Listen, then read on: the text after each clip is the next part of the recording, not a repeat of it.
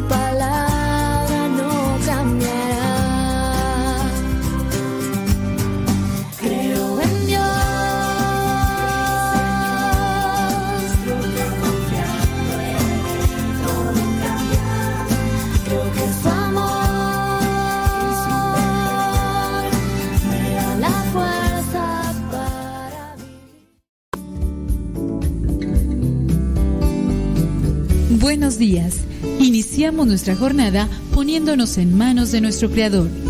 Pedimos su gracia para enfrentar como hijos suyos cada reto que la vida nos presente, acompañados de María, la dulce Madre que nos invita a proclamar las grandezas del Señor. Camina con nosotros en radiocepa.com, emisora católica de los misioneros servidores de la palabra.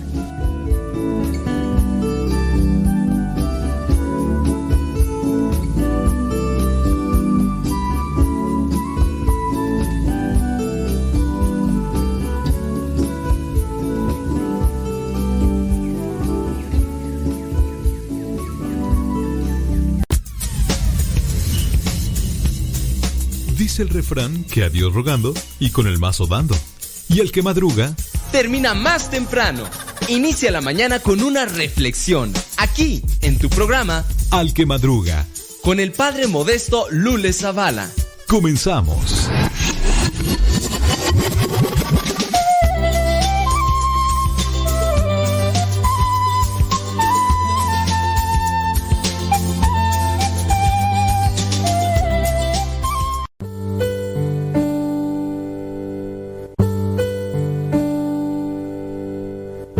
23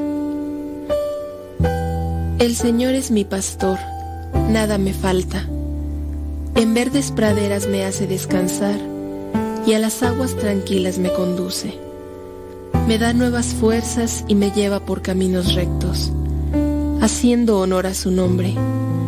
Aunque pase por el más oscuro de los valles, no temeré peligro alguno, porque tú, Señor, estás conmigo. Tu vara y tu bastón me inspiran confianza. Me has preparado un banquete ante los ojos de mis enemigos. Has vertido perfume en mi cabeza y has llenado mi copa a rebosar. Tu bondad y tu amor me acompañan a lo largo de mis días. Y en tu casa, oh Señor, por siempre viviré. Gloria al Padre, al Hijo y al Espíritu Santo, como era en el principio, ahora y siempre, por los siglos de los siglos. Amén.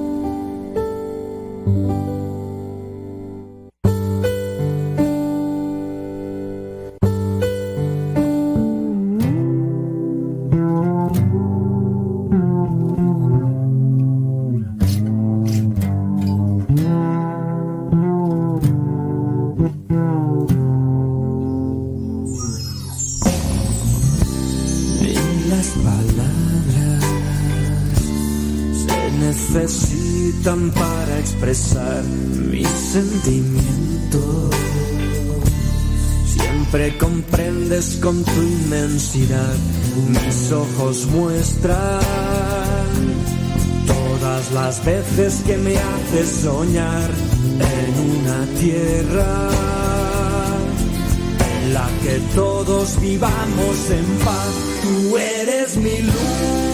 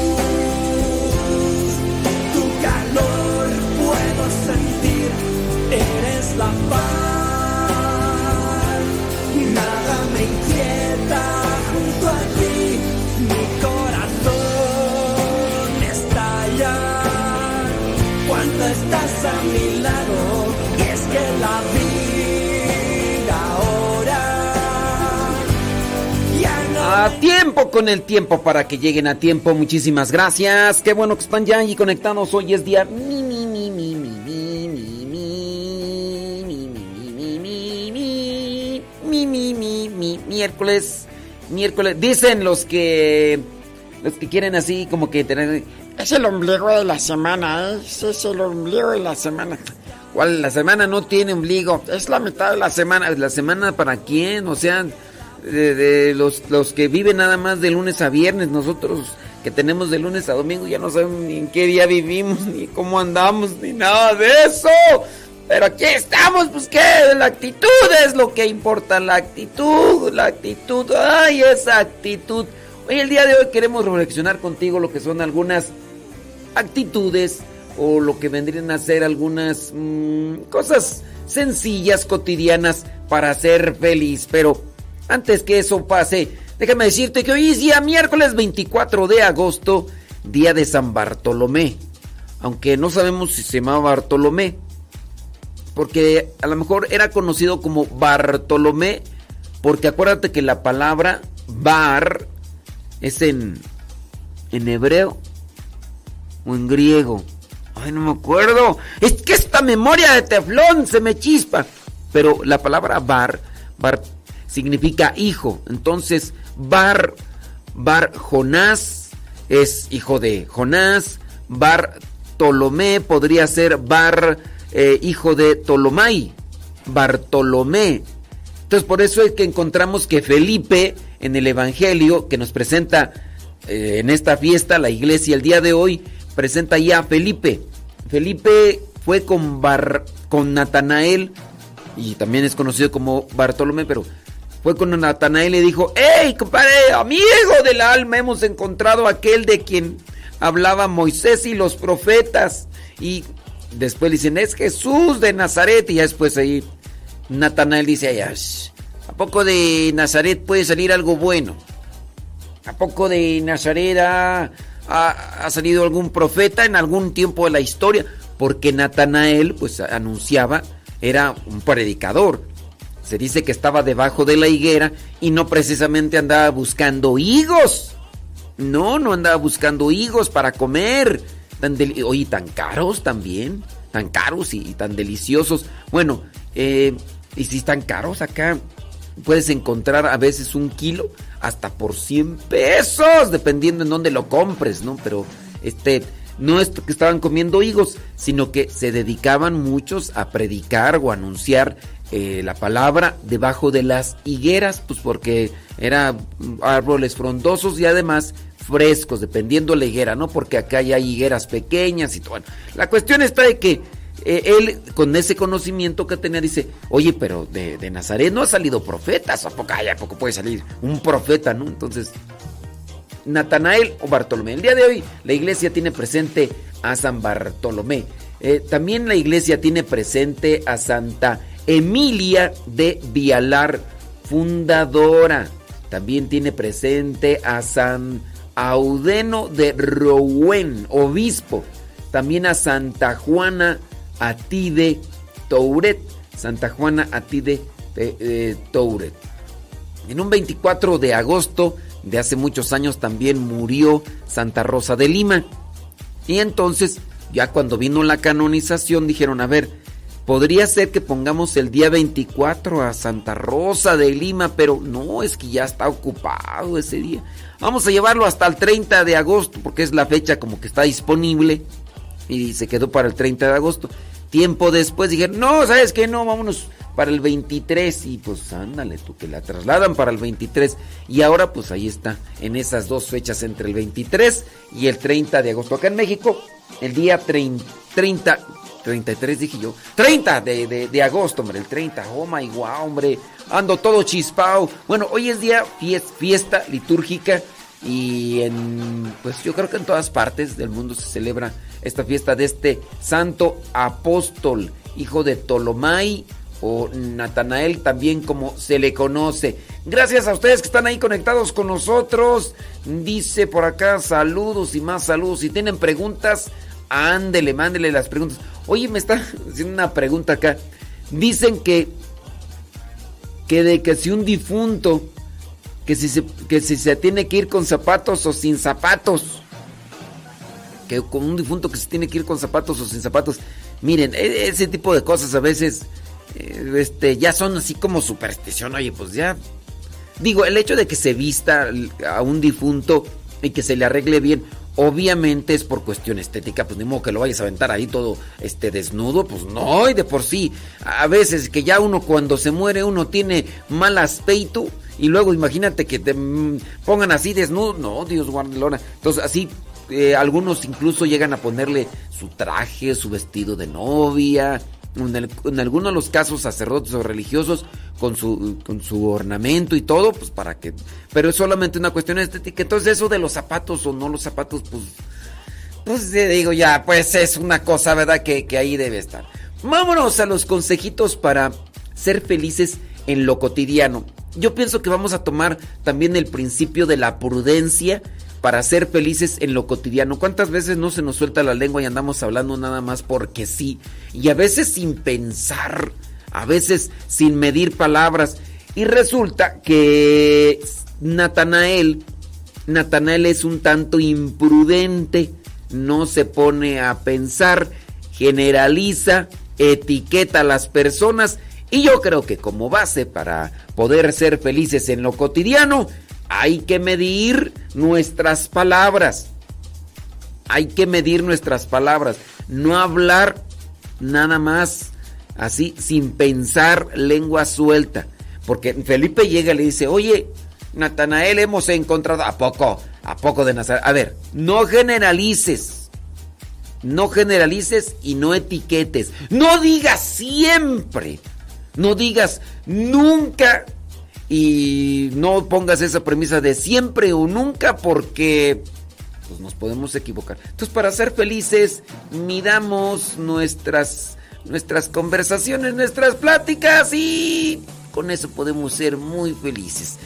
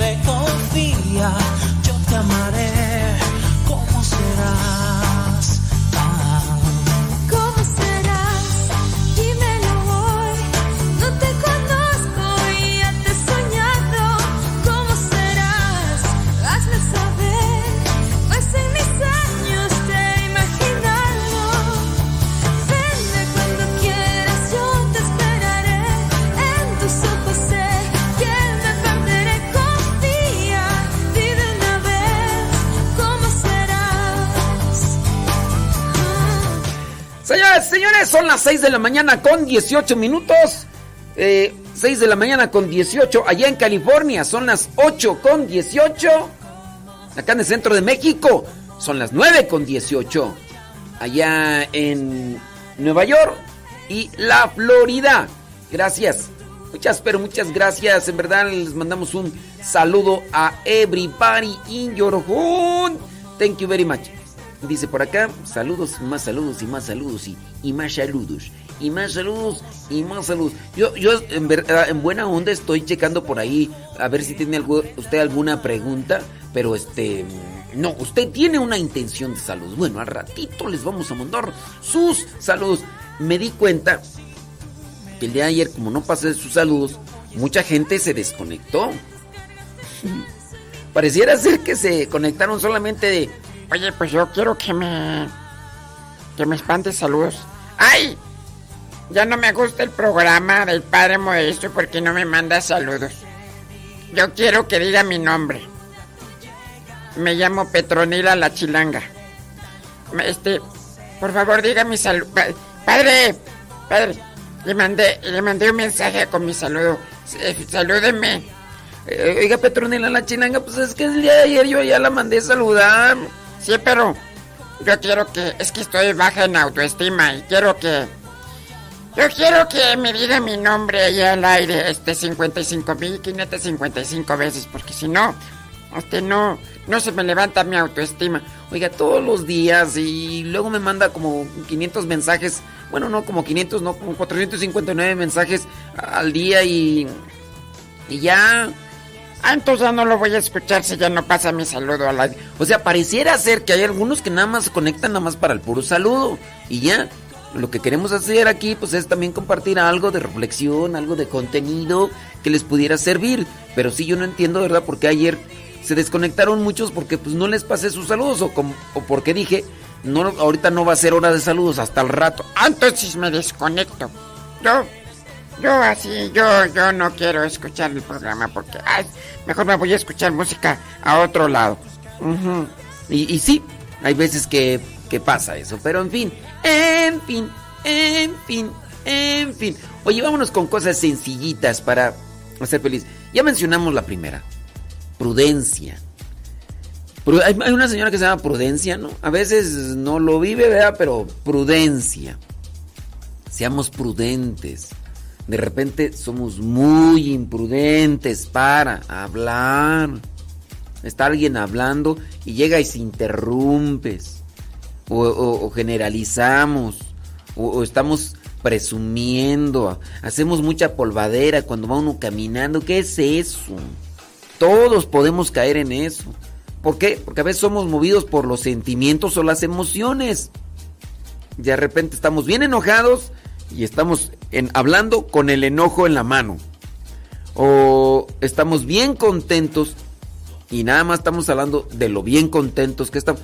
O a lo mejor estamos tristes y ahí no hablamos, ¿verdad? Pero puede ser que también de tristeza se esté hablando. ¿Cuántas personas, por ejemplo, a una relación em, matrimonial o de noviazgo, ¿no? Se enojaron y ya no te vuelvo a buscar y ya me tienes harta, ya me alejo de ti y mejor me prefiero morir que no sé cuánto y cuánto. Le llega una enfermedad, se está muriendo. Ay, señor, ayúdame. Yo, no me quiero morir, yo, yo nomás estaba jugando. O la otra persona dice, muy bien, pues tú dijiste que te dejara, así que... Ay, nos virus, ya te dejo. No me dejes, por favor. Prudencia, prudencia. Vámonos con otro, otra idea para, para ser feliz. Buscar activamente la paz. Estamos viviendo en, una época de mucho conflicto, de mucha confrontación, eh, de, de- pelea, de pelea familiar, de pelea social, de pelea de vecindario, de pelea, de pelea en las redes sociales. Nos empezamos ahí a pelear como si fuéramos, ¿cuántas veces? Un tema político, por ejemplo, un tema político, y ahí empezamos con el y gritadera y insultos, como si con ese tipo de altercados en las redes sociales fuéramos a, a solucionar el conflicto, por ejemplo, en Ucrania, o, o- o hablando de la violencia, por ejemplo, en México. Y hay personas que, por ejemplo, están en Estados Unidos, y discúlpenlo, pero es lo que sucede. Personas hablando en este- que están viviendo en Estados Unidos porque se fueron hace algún tiempo o los llevaron y están hablando como si fueran expertos y hablando como si estuvieran en México. No, es que México no sé qué, que no sé cuánto, que aquí deberían de hacer esto o lo otro, es que aquí, que allá y es que está pasando en México esto. A ver, en primera tú ni estás viviendo acá. Y a lo mejor tú tienes un cierto tipo de información, pero pues igual esa información que recibes, quién sabe qué tan manoseada esté. Y entonces yo pasa algo en el Vaticano, uff, salen expertos vaticanistas, uy, no hombre, que, que el Papa esto, que la iglesia, oye, nunca han abierto una Biblia y están, hablando de cosas de Dios. Nunca han abierto un derecho canónico, nunca han abierto un catecismo de la Iglesia Católica. Yo creo que ni los diez mandamientos de memoria se saben igual que yo. Sí, no me da verdad. O sea, me los aprendo y se me olvidan, los aprendo y se me olvidan, los aprendo y se me olvidan. Te- ¿Tengo yo problema? O sea, no es de que no los haya leído, no los haya aprendido. Uf, cantidad de veces, pues tengo ese problemilla que se me olvidan las cosas y todo lo demás, ¿no? Entonces, dentro de estas cosas, a veces somos pareciera ser expertos y andamos allá hablando de lo demás. Eh, pasa algo en la iglesia y experto en la iglesia, ¿no? ¿Cuántos no, por ejemplo, ahorita son expertos en deporte? Uy, le metieron siete goles al Cruz Azul. Válgame Dios Todopoderoso. que, que Jesucristo Redentor, siete goles al Cruz Azul, la máquina cementera. Y entonces ya un montón de expertos, que aquí, que allá y que todo lo demás. ¿Qué, qué onda? Y también igual con lo de la radio y con otras cosas más. En fin, en fin, en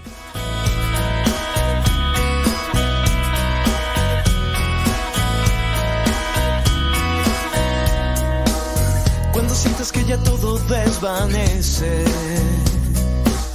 y la oscuridad quiere entrar. No des espacio a la confusión, vive el presente y nada más.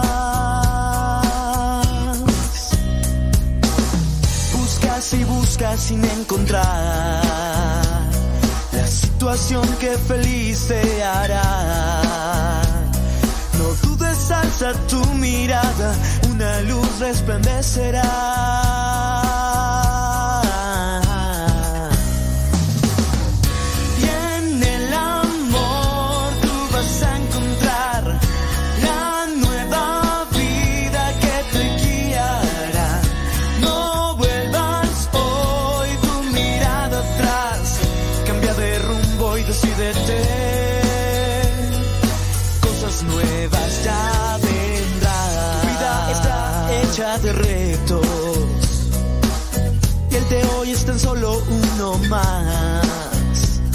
No pierdas hoy la esperanza, lucha sí por la verdad.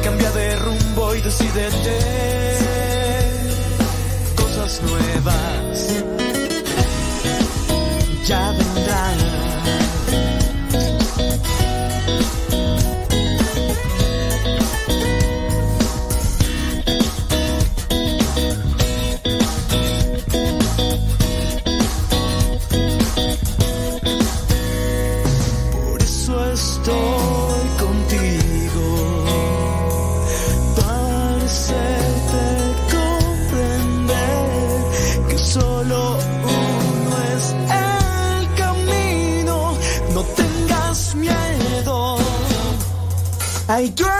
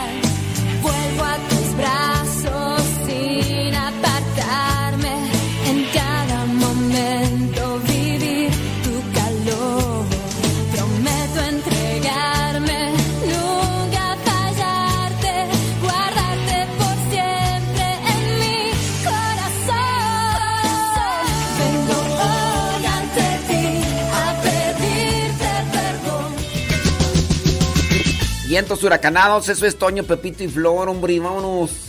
Consejos para ser feliz con cosas sencillas. Buscar activamente la paz. La paz a veces da la idea de quietud, pero nunca es quietud. Siempre es una paz activa. Yo no voy a hacer esto, no voy a decir esto para no meterme en problemas. Pero la paz no es quietud, no es quedarse quieto, no es no moverse, no es no hablar. La paz es hacer lo justo. Y en la medida que yo hago lo justo, mi conciencia, mi conciencia no me reclama. Nosotros actuamos injustamente muchas veces. Tiramos, por ejemplo, basura cuando no deberíamos de tirar basura en ciertos lugares. Para eso están cierto tipo de depósitos. Eh, yo tengo una vocación, tú tienes una vocación, tú estás casado, tú no- si estás casado traes tu anillo, compórtate como casado, eso te va a dar paz y tranquilidad. Si actúas injustamente, eres padre de familia, querías tener hijos, ¿para qué querías tener hijos? Para presumir querías tener hijos para eh, sentir a ver qué se siente. Ahora tienes hijos y no los atiendes, no te das un tiempo para jugar con ellos, no los escuchas, no juegas, no vas con ellos a sus de- deportes o a, la escuela, no, no compartes la vida con ellos. Ahora te quejas de que tienes muchas cosas que hacer y que los hijos incluso te roban tiempo de descanso, no te dejan ser feliz, pero ¿no querías tener hijos? Ah, es que mi esposa se embarazó sin, sin que yo no, no queríamos embarazarnos. Si no hubieras querido embarazarte, no hubieras dicho cuchi cuchi. Porque de repente hay personas, ¿no? Que dicen, ay, es que eh, me casé porque salió embarazada. Uy, pues resulta que el Espíritu Santo llegó también con esta mujer y la embarazó, ¿o qué? ¿O, no sabías cómo se hacen los niños? ¿O qué? ¿Qué está pasando? Pues sí, hacer las cosas justas. Hablar de la justicia, la de justicia de parte de Dios, porque la justicia de los hombres está bien manoseada, bien manoseada, como ya sabes quién, está bien manoseada. Entonces, pues no, hacer lo justo nos da la paz, pero hacer lo justo nos lleva a una actividad. Hay que moverse, hay que hacer, hay que... Bueno, vamos a otro consejito. Respetar al que piensa distinto. Respetarlo. No hacerte de su lado. Alguien, por ejemplo, aprueba que, que se asesine a las personas. En cualquier condición que sea. Aprueba, no, es que, o sea, sí, sí que se asesinen las personas, pero cuando, cuando, cuando estén grandes, cuando, cuando estén chiquitas o cuando no. Pues no, asesinar personas es asesinar personas, sea lo que sea, de, de grande, chico, es asesinar personas. No, es que si, si todavía no, no piensa, entonces no son seres humanos, son, son cosas ahí, ¿verdad? Son como carne y, y, no, este, ahí se pueden matar, así porque, pues no importa.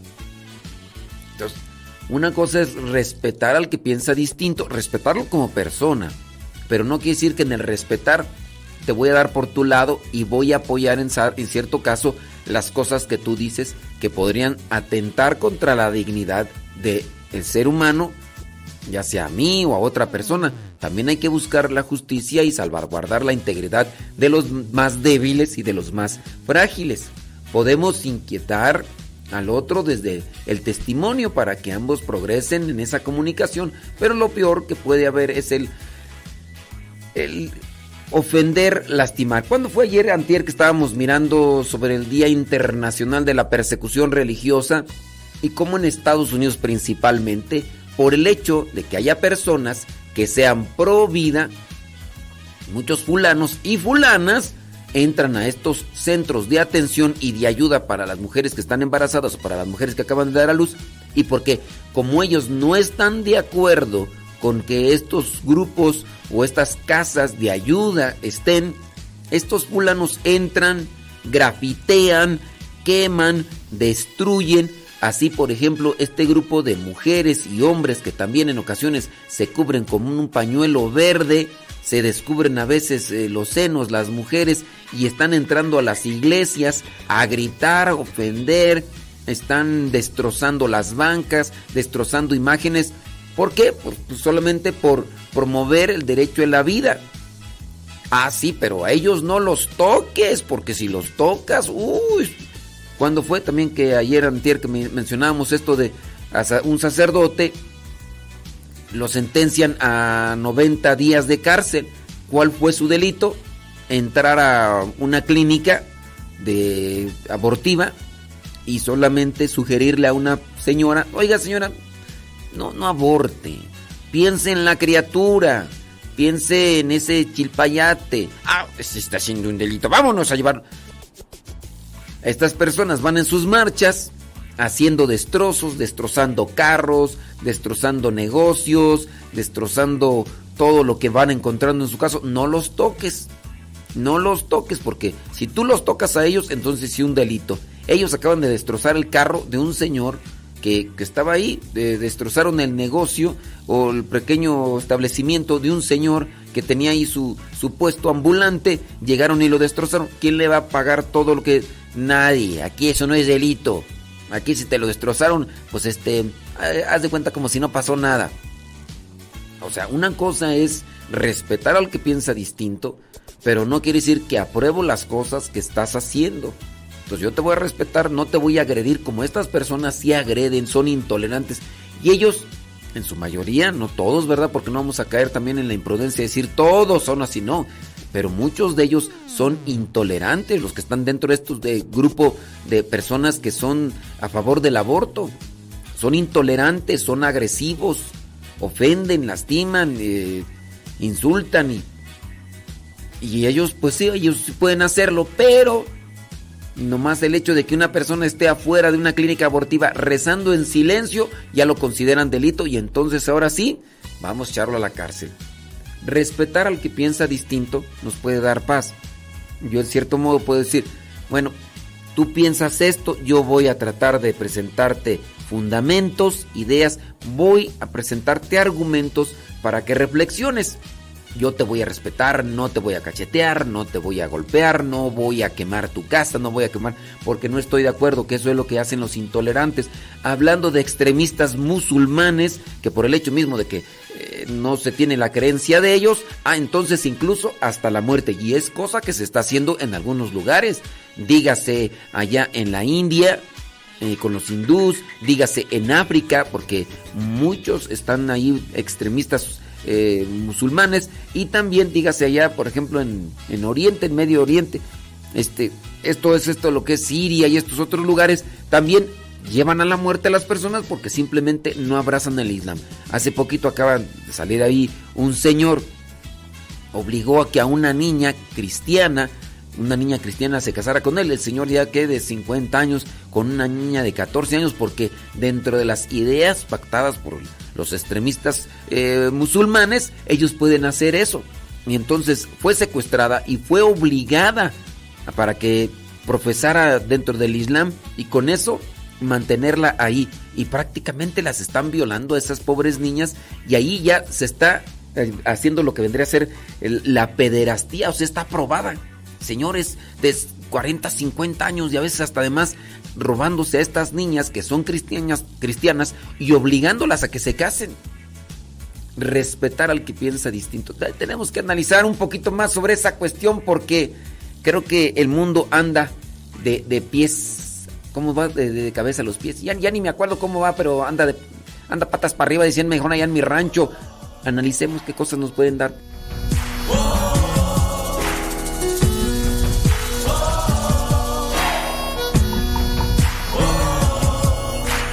Vamos buscando ovejas junto al buen pastor. Señoras y señores, gracias por estar allí conectados con nosotros.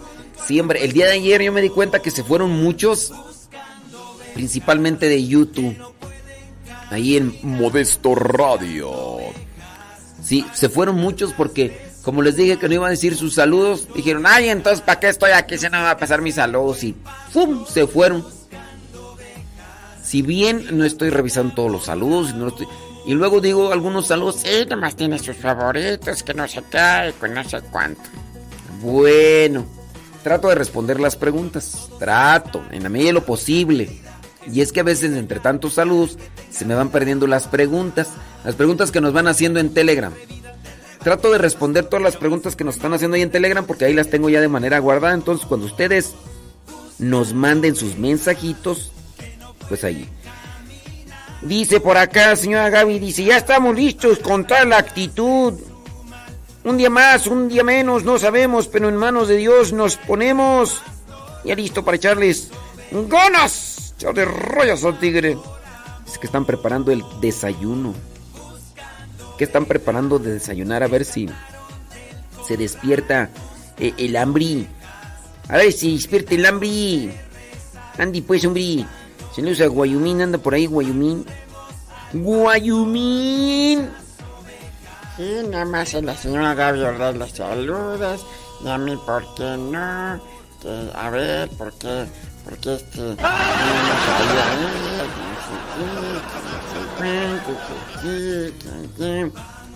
Recuerden que nos pueden mandar su mensaje por Telegram. Si ya descargó Telegram, la aplicación Telegram que es parecida a la del WhatsApp, arroba cabina radio sepa, arroba cabina radio sepa, arroba cabina radio sepa. Tiene que ser todo junto. Arroba cabina radio sepa. Y recuerda que para las cápsulas de matrimonio está en Telegram también arroba modesto lule. Arroba modesto lule. Lule. Saludos, dice bli bli bli. Échale rayos al tigre. Usted no se agüite. dice lo que dice y no se molestan, dice que no se molestan sus hijos.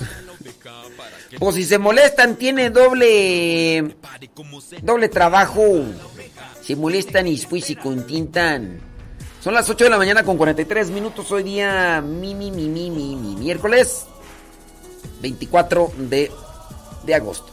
24 de agosto. Ándale pues, déjame ver por acá. Bli, bli, bli, bla, bla, bla. Luego también las preguntas, oiga, de repente hay las preguntas como que hoy no les entiendo. Trate de ser claro, preciso cuando mande una pregunta, ¿verdad? Porque. Ay, luego que. Ay, no me contestó. ¿Por qué no me contesta mis preguntas? Y luego está diciendo que le mande mensajes y luego no me contesta las preguntas. Es que hay veces que no las veo. Hay veces. Y pues esa es la cuestión, hombre. Esa es la cuestión. Así que, sea paciente.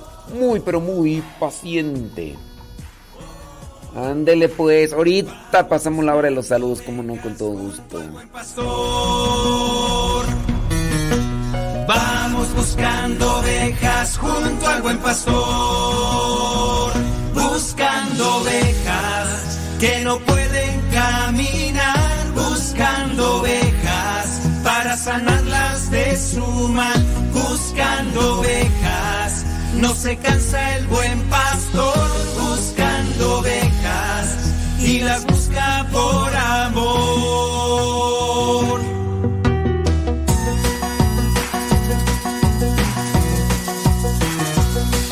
Vamos todos a buscar a la oveja perdida. Jesús la quiere hallar para que tenga vida. Se escapó por atrevida del rebaño del pastor y ahora sufre malherida por estar lejos de Dios. Buscando ovejas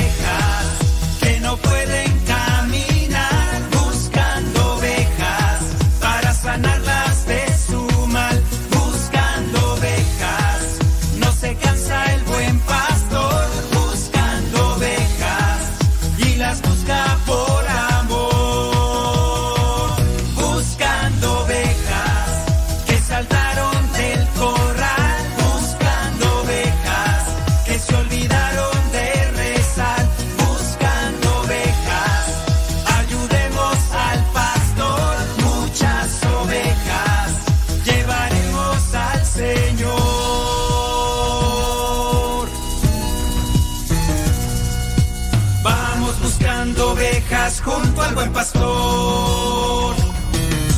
Vamos buscando ovejas junto al buen pastor. Vamos todos a buscar a la oveja que está triste. Jesús la quiere hallar. Salta tú si ya la viste. Ella brinda de alegría cuando escucha al buen pastor. Tiene nueva vida porque ella encontró al Señor. Buscando ovejas que no pueden caminar. Buscando ovejas para sanarlas de su mal. Buscando ovejas. No se cansa el buen pastor buscando ovejas y las busca por amor. A la oveja, no le escuches si se queja. Te dirá que es feliz, que no importa si se aleja. Atrapa a la oveja para que no se pierda antes de que el lobo la prepare como cena. Atrapa a la oveja, dile que le esperan. Y cuando ella vuelve hay una gran fiesta. Atrapa a la oveja, abrázala con fuerza, invítala al rebaño. Jesús es la puerta. Buscando ovejas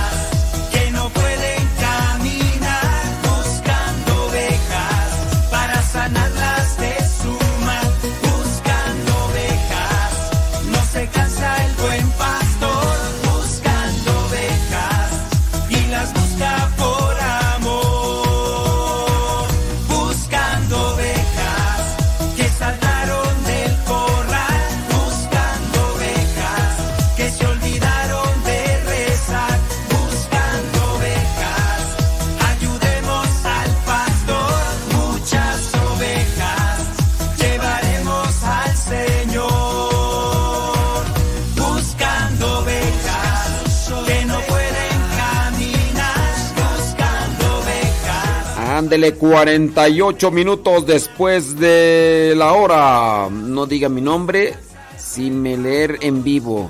Una pregunta para que tú. Ay, ya se me. A ver si le entiendo. Es que luego no le entiendo, criatura.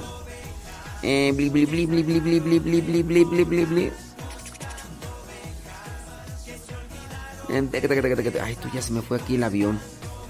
Dice, para pasar a leer las lecturas de misa, participación de la liturgia, ¿está prohibido usar mayones?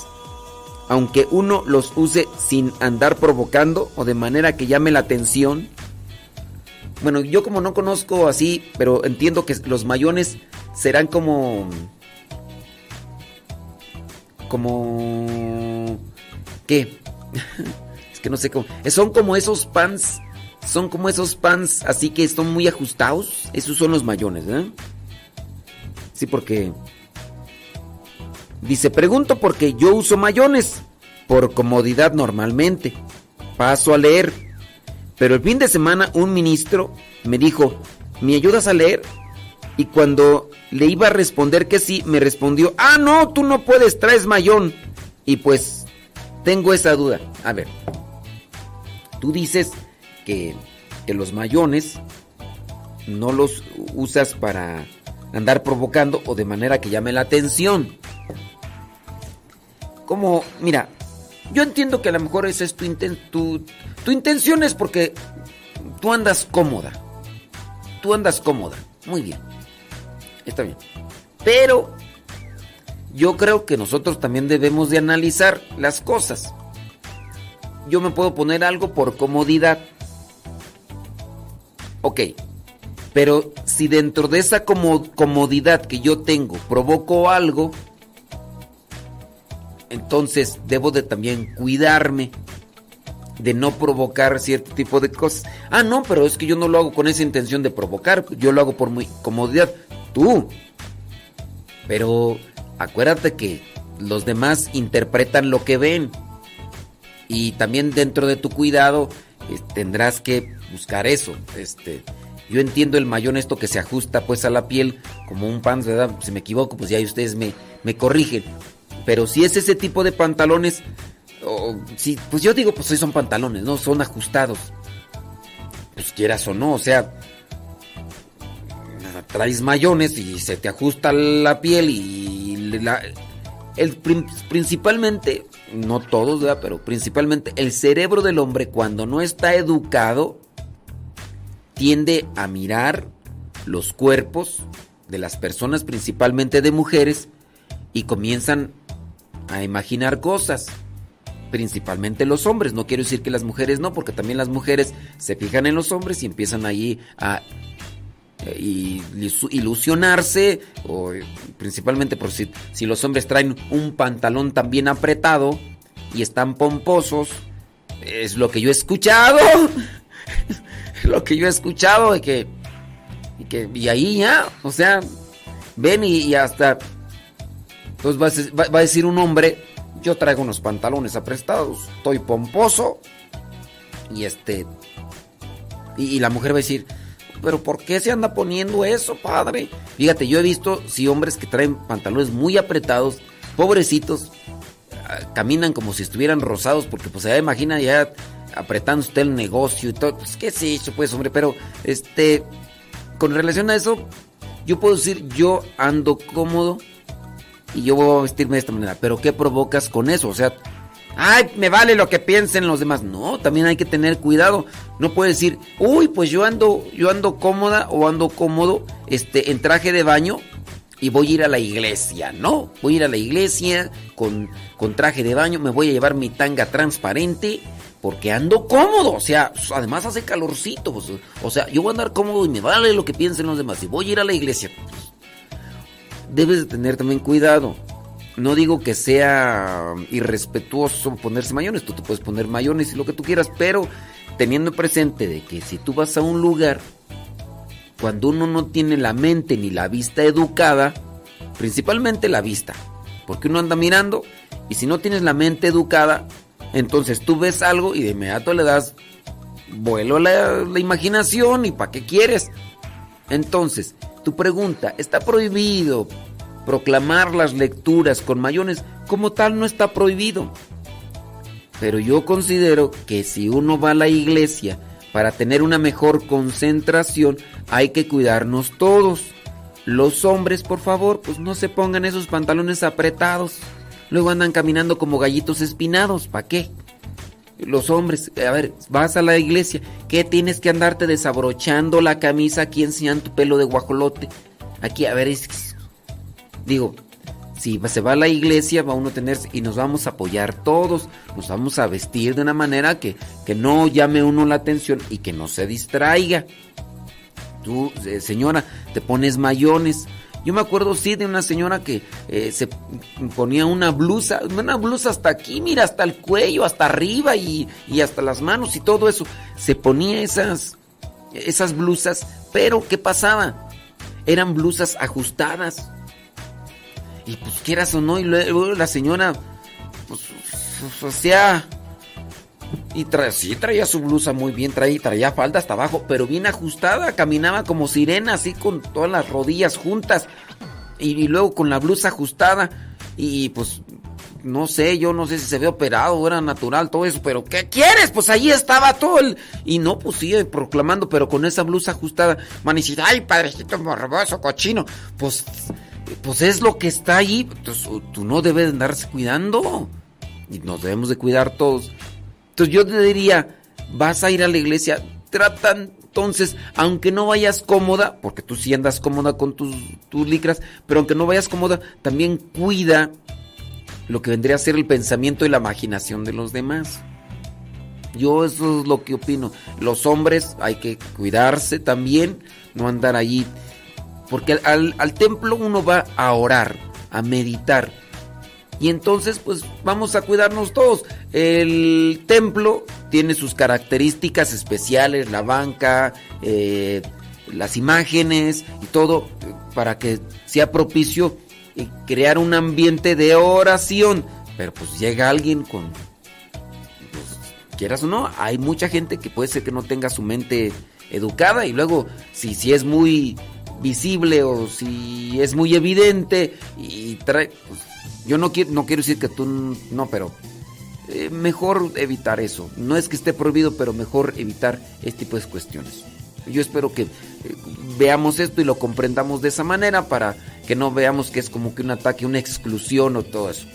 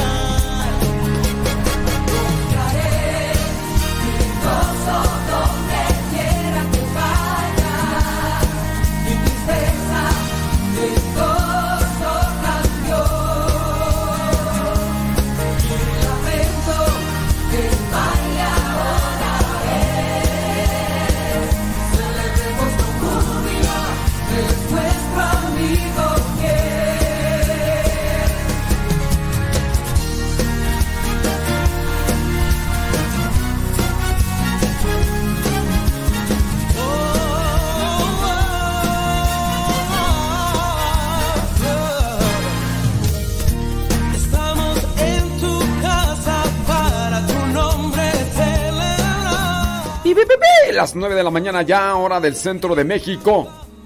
Hora del centro de México, porque luego hay otras personas que están en otros lados y dicen, ay, el padre se equivocó, acá son las 7 de la mañana.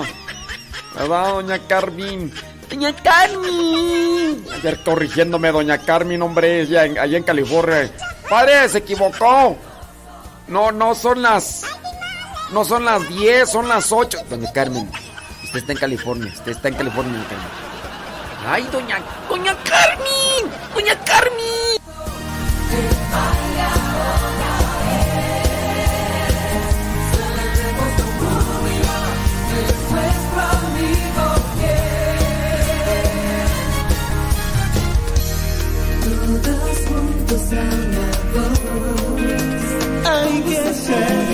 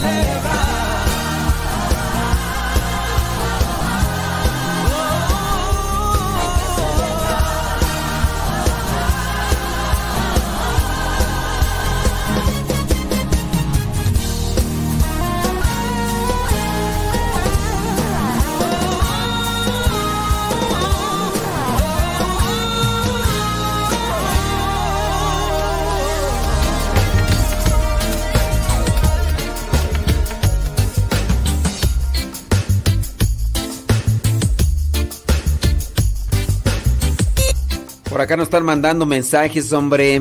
Dice, el día de las confirmaciones llegó una mamá con su hija que iba a ser confirmada. La mamá llegó con un vestido bien ajustado y, bien corto. Dicen que más que, que falda parecía un cinturón.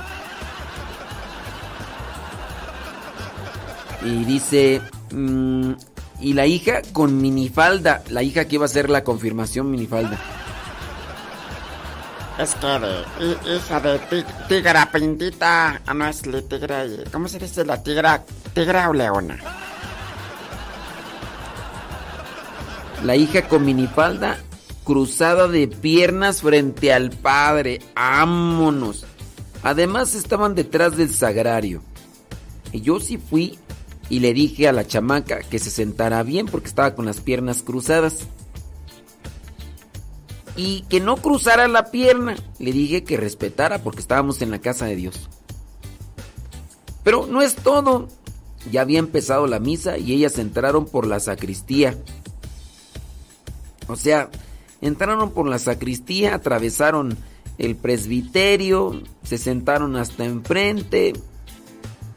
Pues aunque uno no quisiera ver como esas personas se cruzaron por el presbiterio entrando por la parte de atrás, pues obviamente todas las personas que estaban ahí presentes le vieron.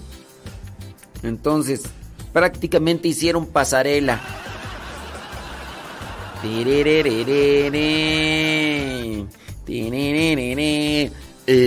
el, al centro, Doña Chicles. Con su hija la chiclita. Enseñando piernas. Un vestido de verano. Este. Ahí para que. Estamos aquí en la iglesia, no importa, pero está ya así modelando. Haciendo gala de sus. Este. sus pellejos.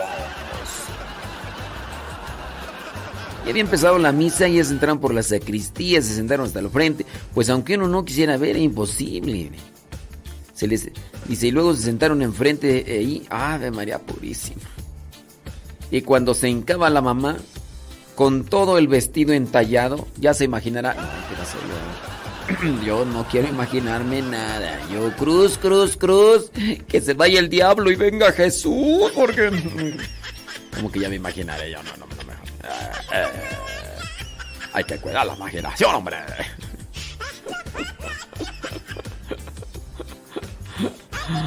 Ay, Dios mío santo. Decía después me enteré que esas personas eran parientes del padre. Eh, tenían el derecho divino. Que por eso se sentían con derechos así, atenciones. Vamos a pasar por el presbiterio. Vamos a pasar por la parte de atrás, vamos a llegar tarde y nos vamos a sentar hasta el frente. Porque nosotros ya tenemos palco. Ya tenemos palco aquí en la capilla, en la parroquia, entonces... Pues sí, hombre. Dice, fue muy evidente la preferencia, pero pues como dice usted, ¿qué le vamos a hacer? Ni modo, dijo Lupe, y sí. Ni modo, dijo Lupe. ¿Qué le vamos a hacer? Oh my wow. Oh my wow. Déjame ver por aquí a ver si hay algún comentario. Un comentario así que, que, que- aporte, ¿no? Ujú. Dice por acá, bli bli bli, blu blu blu.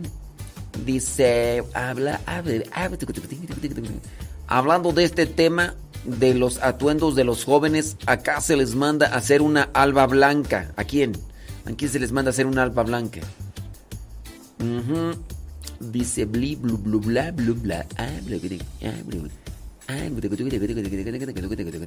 Dice, como usted comentaba, padre, dice, en mi parroquia había una señora lectora muy bonita, la verdad, con un cuerpo bien formado. Bien formado, bien cuidado. A ver, yo aquí pregunto, un cuerpo bien formado, bien, bien cuidado. Dice, bien formado, se ponía una blusa blanca de cuello, mangas largas, con falda entubada. Se miraba muy bien, pero... Pero pues sí, levantaba más de un suspiro. Este, ¿cómo es eso que levantaba más de un suspiro? eh? Eh, Dios mío, hombre, que traga. Ciéguense, hombre. Ujú. Dice... Aguas porque la mayoría se le va a enojar porque la mayoría van con lo que les vendan y ahorita la moda está es toda esa ropa. Qué triste es la tristeza. Vamos a quedarnos con hashtag. Qué triste es la tristeza. Son las 9 de la mañana con 9 minutos. Qué triste. Qué triste. Es la tristeza, señoras y señores. Don David Trejo, ¿usted qué opina?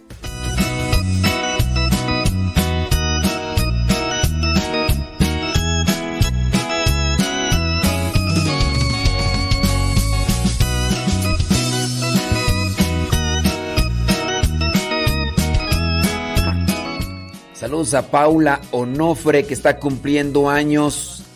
Siete años. Paula. ¿Paula o pa' mañana? Es Paolo pa' mañana Onofre que está cumpliendo años, siete años. ¡Oh! llenando de amargura este corazón de odio y de maldad. Presta fácil para un mundo que te ofrece en los vicios su falsa felicidad.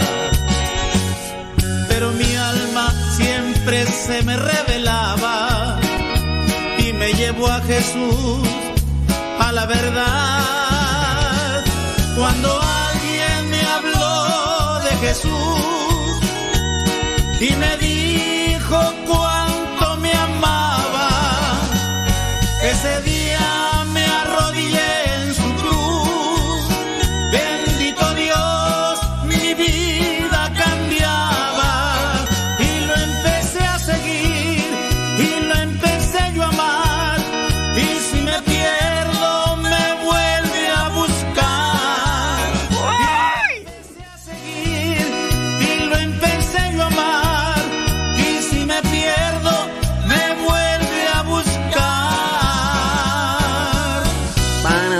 Pa,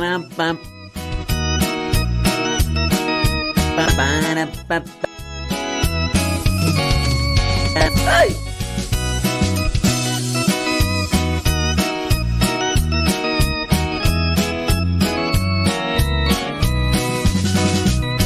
Presa fácil para un mundo que te ofrece. Dice María Sánchez que también esas señoras cuando pasan con los tacones altos y van a misa.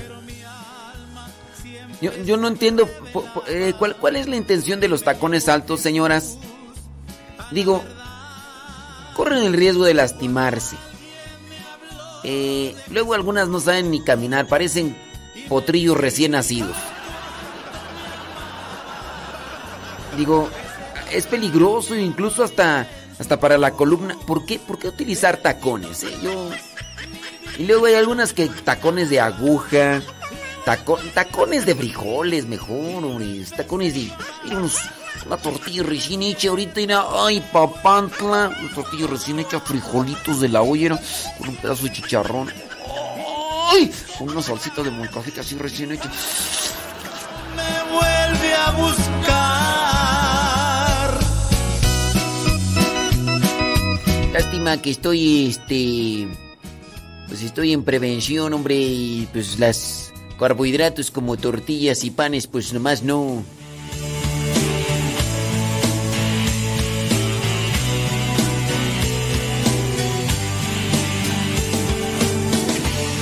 Le mandamos un saludo a Juanjo de vuelta en nombre que quién fue la que me mandó un video por allá que andaba Juanjo allá en Estados Unidos y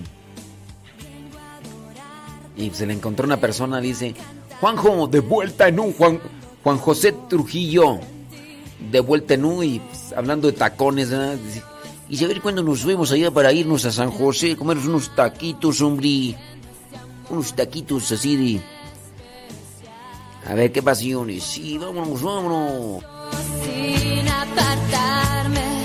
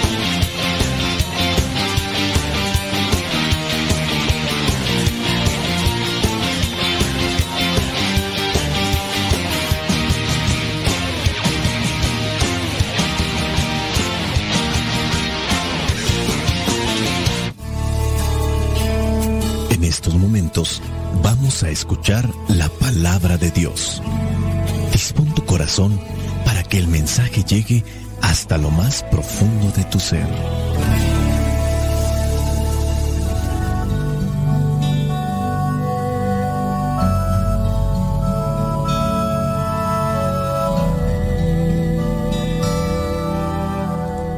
El Evangelio que la iglesia nos presenta para el día de hoy en esta fiesta de San Bartolomé Apóstol corresponde a Juan, capítulo 1, versículos del 45 al 51. Dice así. Felipe fue a buscar a Natanael y le dijo, Hemos encontrado aquel de quien escribió Moisés en los libros de la ley y de quien también escribieron los profetas. Es Jesús, el hijo de José, el de Nazaret. Dijo Natanael, ¿acaso de Nazaret puede salir algo bueno? Felipe le contestó, ven y compruébalo. Cuando Jesús vio acercarse a Natanael, dijo, aquí viene un verdadero israelita, en quien no hay engaño. Natanael le preguntó, ¿Cómo es que me conoces? Jesús le respondió, Te vi antes que Felipe te llamara, cuando estabas debajo de la higuera. Natanael le dijo, Maestro, tú eres el Hijo de Dios, tú eres el Rey de Israel. Jesús le contestó, ¿me crees solamente porque te he dicho que te vi debajo de la higuera? Pues vas a ver cosas más grandes que estas. También dijo Jesús, les aseguro que ustedes verán el cielo abierto y a los ángeles de Dios subir y bajar sobre el Hijo del Hombre. Palabra de Dios. Te alabamos, Señor. Señor Jesucristo, nuestro divino Salvador, te damos por tu infinito amor. Te escuchamos en la palabra, te recibimos y adoramos en la Eucaristía, te servimos en los hermanos.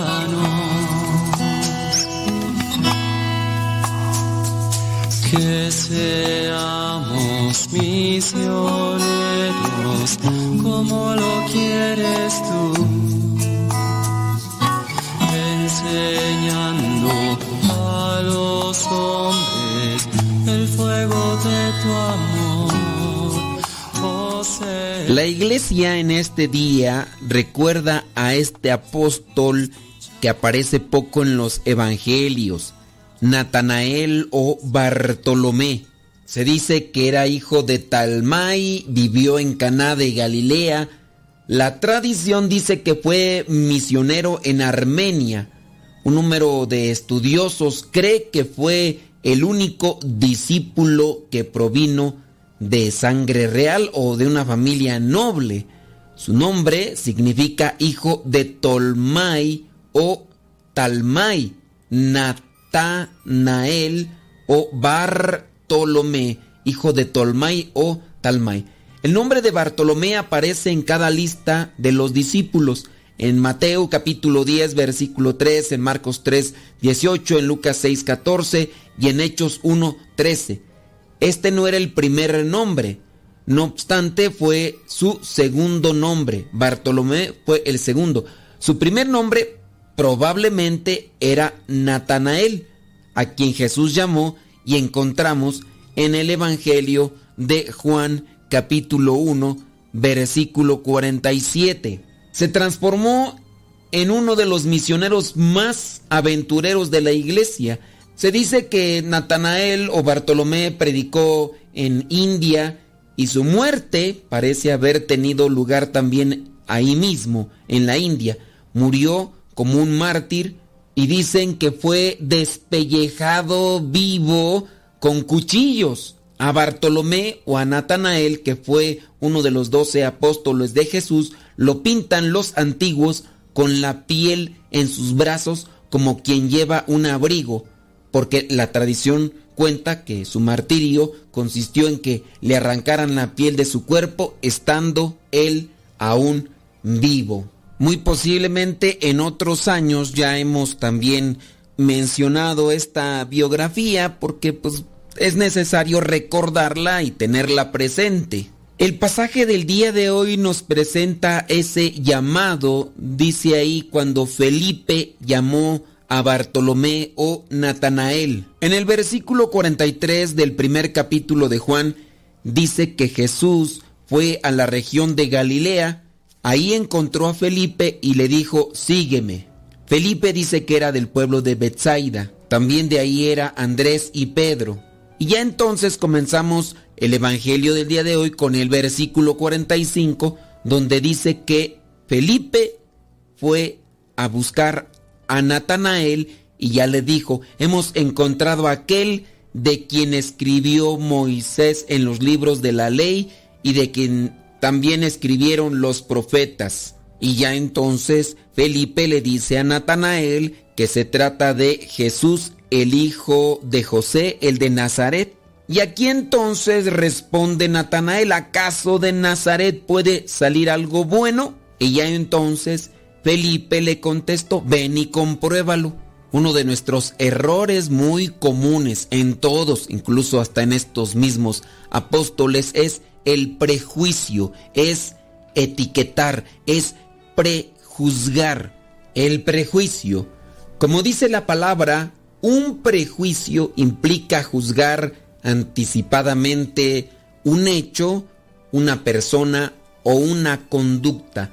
No debemos anticiparnos a lo que realmente es o la persona o el hecho o la conducta. Muchas veces la primera impresión de una persona puede y suele ser equivocada. Es importante entonces poder tener la capacidad de mantener una mentalidad abierta, flexible, para evitar este tipo de prejuicios equivocados que nos pueden poner en mal con aquella persona si es que nos referimos a una persona o a lo mejor puede ser un hecho y estemos diciendo cosas que no.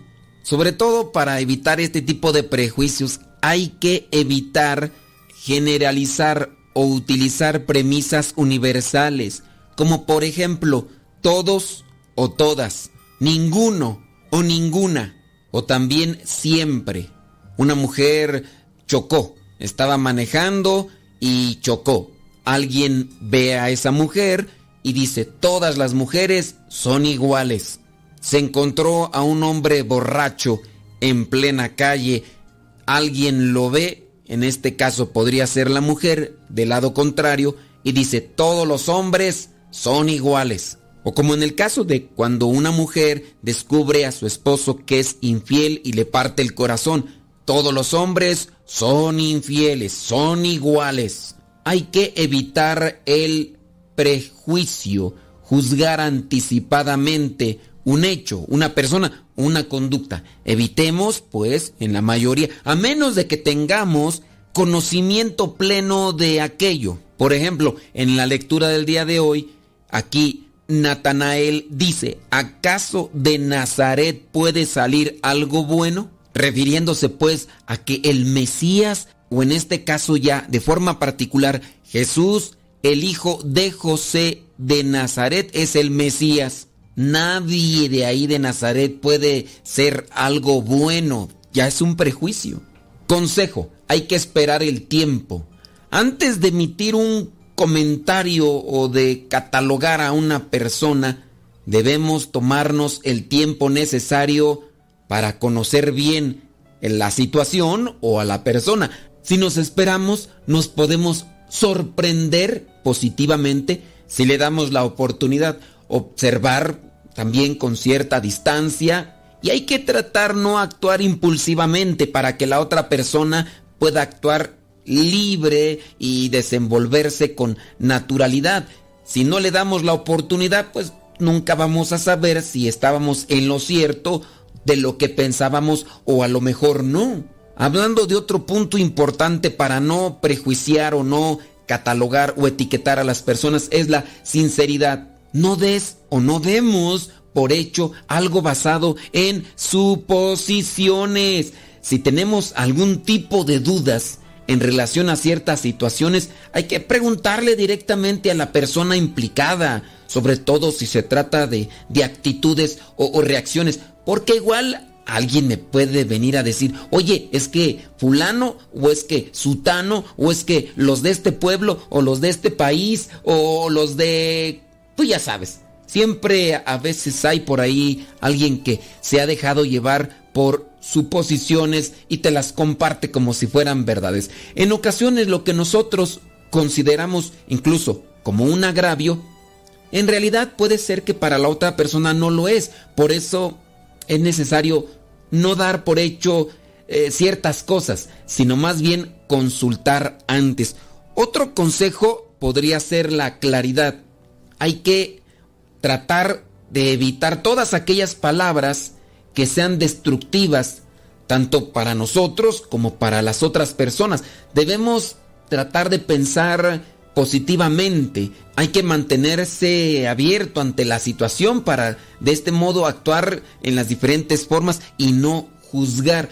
Nosotros no somos jueces de las demás personas. No somos ni mejores ni peores. Somos muy posiblemente distintos y por eso resulta importante también aprender a convivir con la diversidad en lugar de criticarla porque a veces criticamos.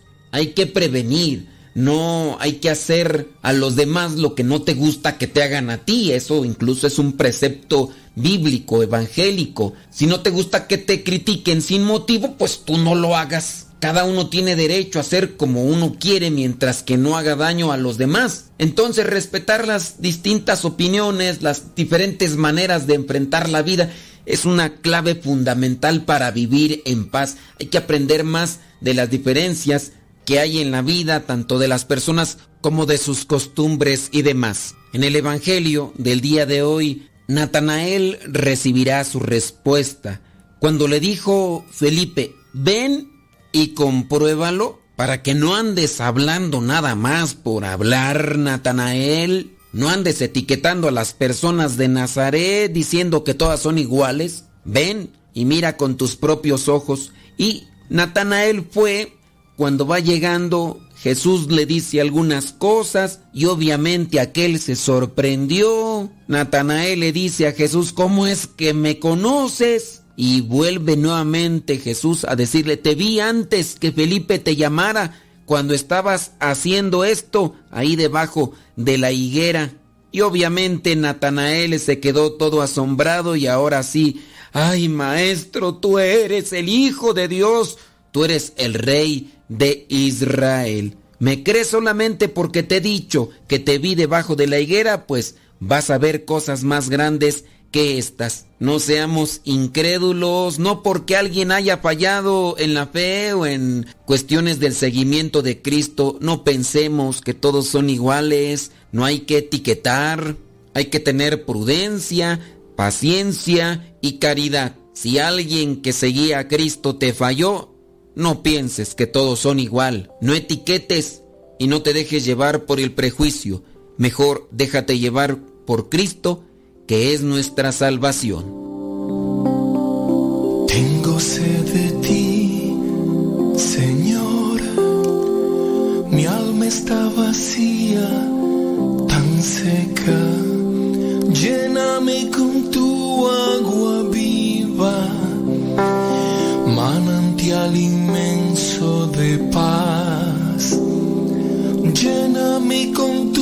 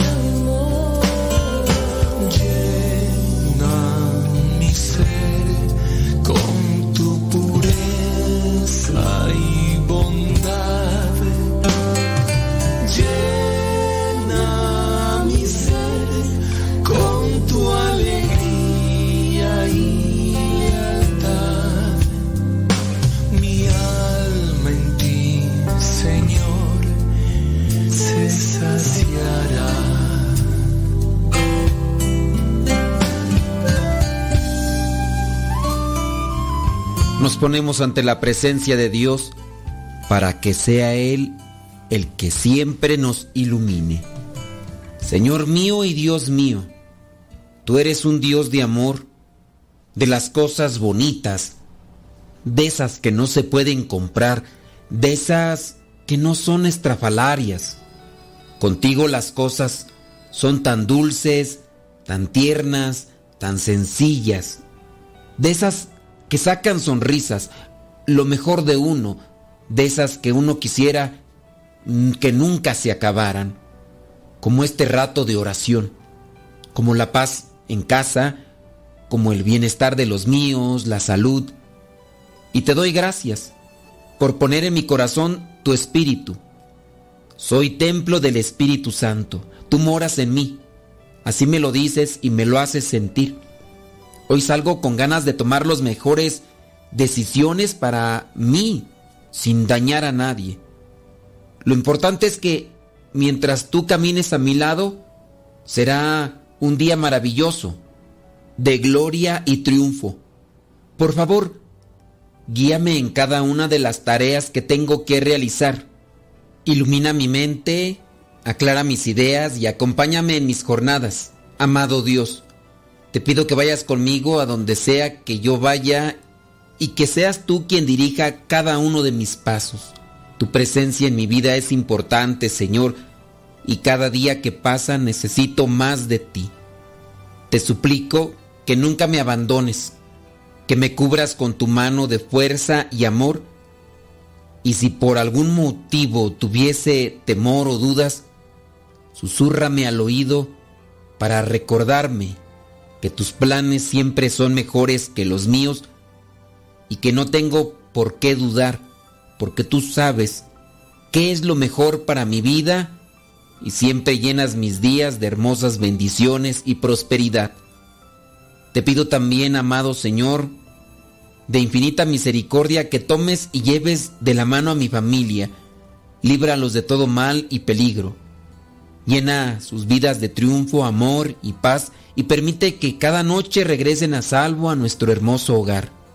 Amado Dios, te entrego este día que empieza. Por favor, llena mi vida de bienestar, prosperidad, amor y alegría.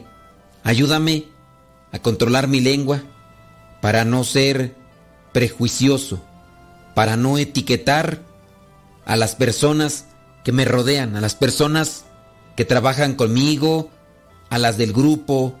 Ayúdame a controlar mi lengua, mis pensamientos y a no suponer.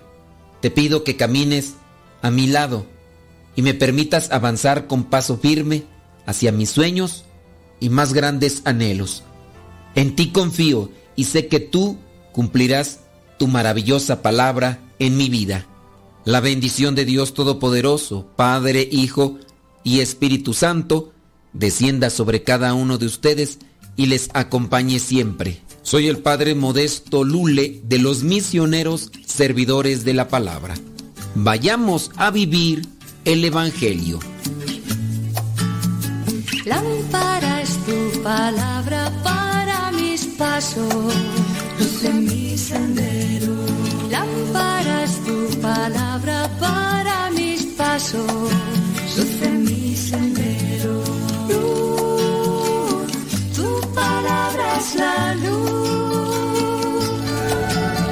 Nuestra familia está formada por muchas razas, jóvenes y viejos, ricos y pobres, hombres y mujeres, pecadores y santos. Nuestra familia se ha extendido a través del mundo por siglos. Con la gracia de Dios comenzamos hospitales, establecimos orfanatos y ayudamos a los pobres. Somos la organización caritativa más grande del mundo. Educamos más niños que cualquier otra institución académica o religiosa. Desarrollamos el método científico y fundamos el sistema universitario. Defendemos la dignidad de la vida humana, el matrimonio y la familia.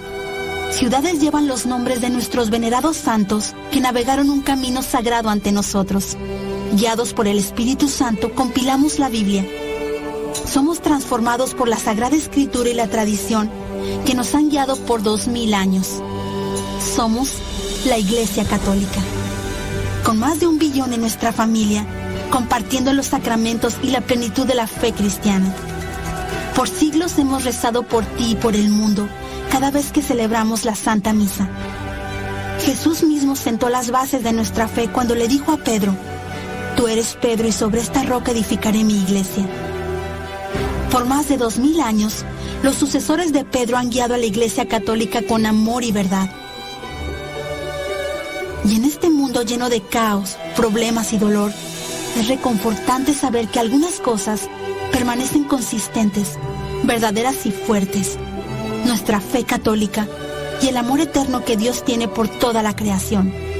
Si has estado alejado de la Iglesia Católica, te invitamos a que nos visites nuevamente. Nuestra familia es una en Cristo Jesús, nuestro Señor y Salvador. Somos católicos. Bienvenido a casa.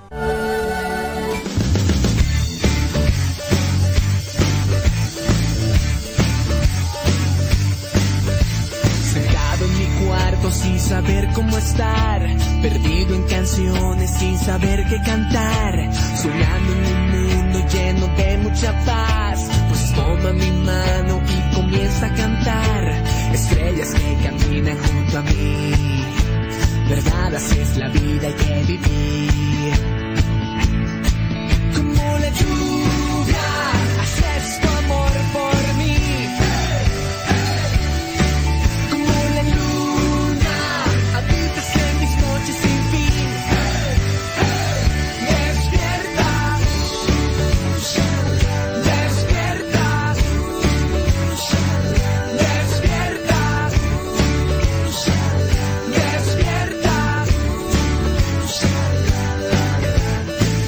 En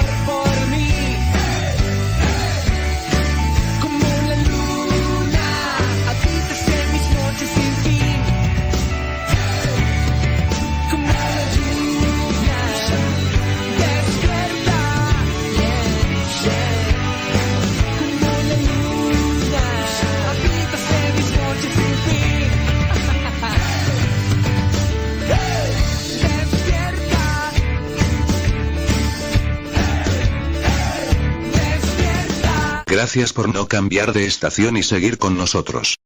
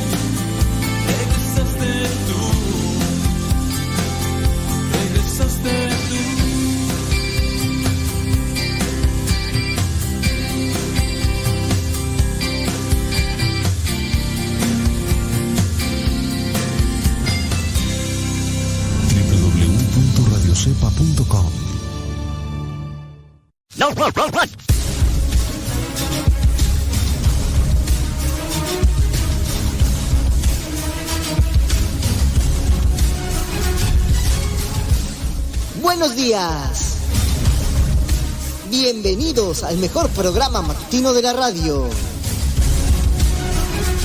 Lleno de música. Reflexiones. ¿Qué tal amigos y hermanos, hermanas, chiquillos, chiquillos, niños y niñas? ¿Cómo están ustedes? Alegría. Vientos huracanados, hombre, qué bueno que están con nosotros.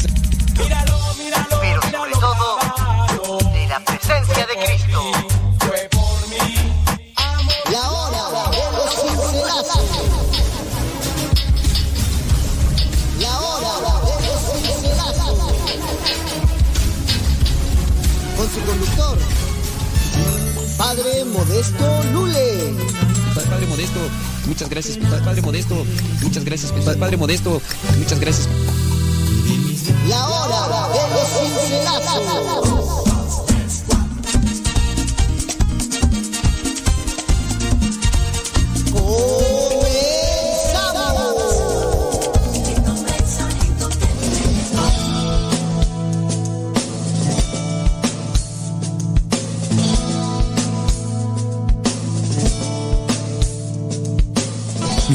Nombre es Iram Limón Calvillo.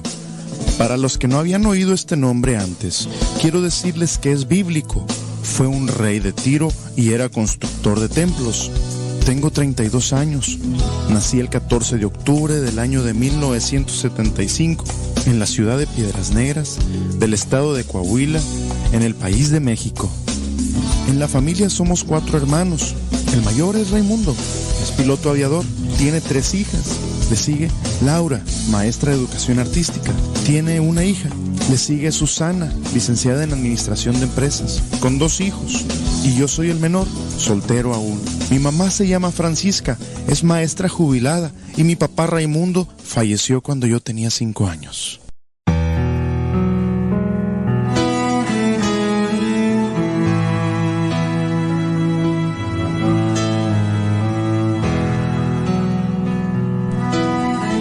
El ambiente de la música dentro de la iglesia desde niño.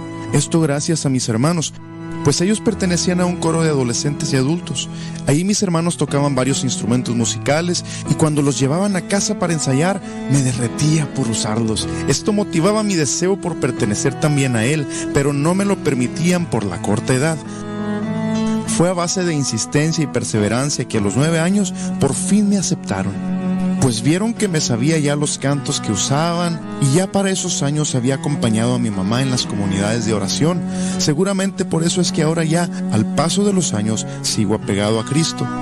Debido a este encuentro que tuve con Jesús, me sentí llamado a servirle desde temprana edad en el área de la música, participando en retiros, congresos, encuentros y demás eventos con alabanza por medio del canto, música y predicación.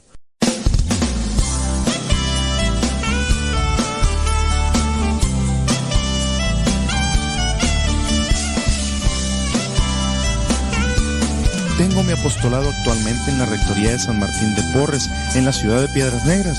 El sacerdote rector y asesor de las actividades y el apostolado de un servidor es el Padre Jesús de León. Cabe mencionar que la diócesis a la que pertenecemos es de nueva creación y el nombre que lleva es Diócesis de Piedras Negras. Nuestro obispo es Monseñor Alonso Gerardo Garza Treviño. En esta rectoría de la que te hablo, coordino un corito de niños que se llama Angelitos de San Martín, participando también de las horas santas en este mismo lugar con un grupo de jóvenes, todos los jueves. Hace algunos años fundé y coordiné el grupo de magia que tenía como casa de formación y apostolado principal el santuario de Nuestra Señora de Guadalupe en esta misma ciudad.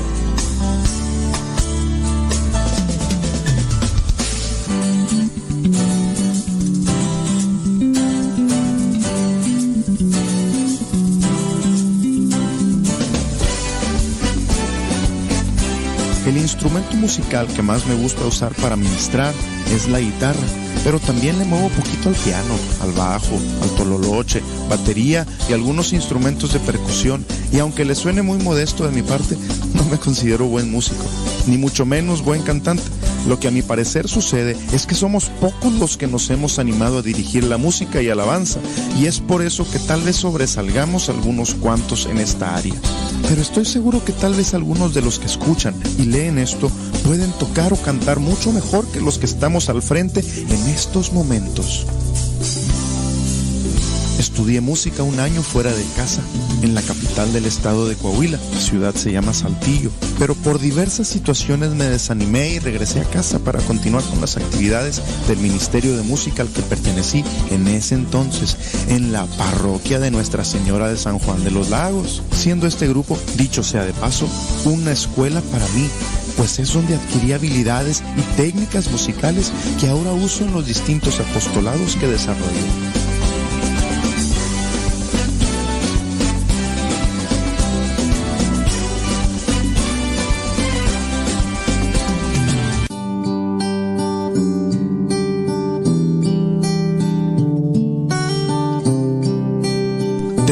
Estudios de licenciado en Derecho en la Universidad Autónoma de Piedras Negras. Trabajo desde hace más de ocho años en el Republicano Ayuntamiento de Piedras Negras. Actualmente tengo el nombramiento de asesor jurídico del área de ingresos y mi encomienda principal es realizar los procedimientos administrativos donde se llevan a cabo los embargos por diversos adeudos que más tarde se pueden convertir en créditos fiscales. Esto entre otras cosas también desde hace más de tres años en la oficina del registro público de la propiedad. En otras ocasiones también he trabajado dando clases de música en algunos colegios y escuelas de gobierno de esta ciudad.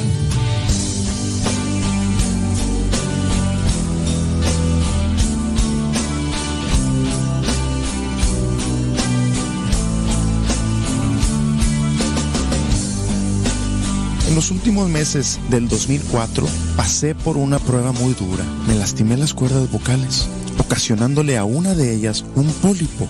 Esto por el poco cuidado que le estaba dando a mi voz.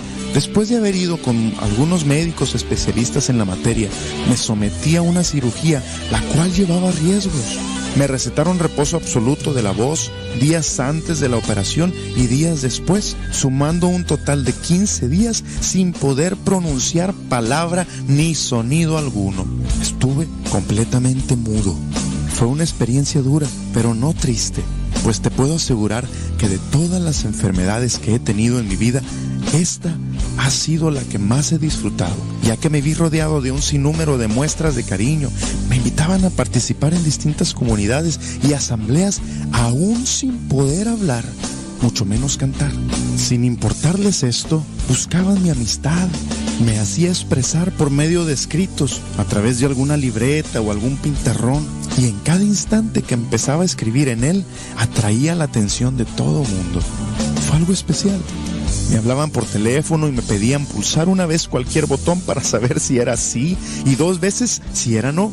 En verdad me sentí apreciado por el pueblo de Dios y querido por Dios. Y esto fue motivo de más para agradecerle a Jesús ahora que estoy sano de mis cuerdas vocales, cantándole y sirviéndole. Hay muchas cosas más que quiero contarte, pero definitivamente tendrá que ser en vivo y a todo color si te parece. Te doy las gracias por regalarme tu atención unos minutos. Me encomiendo a tus oraciones y pido tu intercesión y oración porque yo sea cada día más fiel y dócil a la voz de Dios. Ánimo. Romanos 8:28. Todas las cosas suceden para bien de los que aman al Señor. Dios nos bendiga.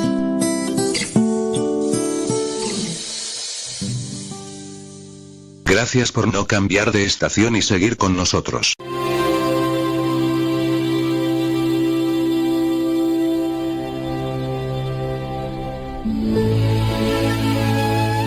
Estos son los proverbios de Salomón, hijo de David, rey de Israel. Escuchen cuando la sabiduría llama. Oigan cuando el entendimiento alza su voz. La sabiduría toma su puesto en las encrucijadas, en la cumbre de la colina, junto al camino, junto a las puertas de entrada a la ciudad, en el camino de ingreso, grita con fuerza. A ustedes los llamo, a todos ustedes. Levanto mi voz a toda persona. Ustedes, ingenuos, Usen el buen juicio. Ustedes, necios, muestren un poco de entendimiento. Escúchenme. Tengo cosas importantes que decirles. Todo lo que digo es correcto, pues hablo la verdad y detesto toda clase de engaño. Mi consejo es sano. No tiene artimañas ni falsedad. Mis palabras son obvias para todos los que tienen entendimiento, claras para los que poseen conocimiento. Elijan mi instrucción en lugar de la plata y el conocimiento antes que el oro puro, pues la sabiduría es mucho más valiosa que los rubíes. Nada de lo que uno pueda desear se compara con ella. Yo, la sabiduría, convivo con el buen juicio.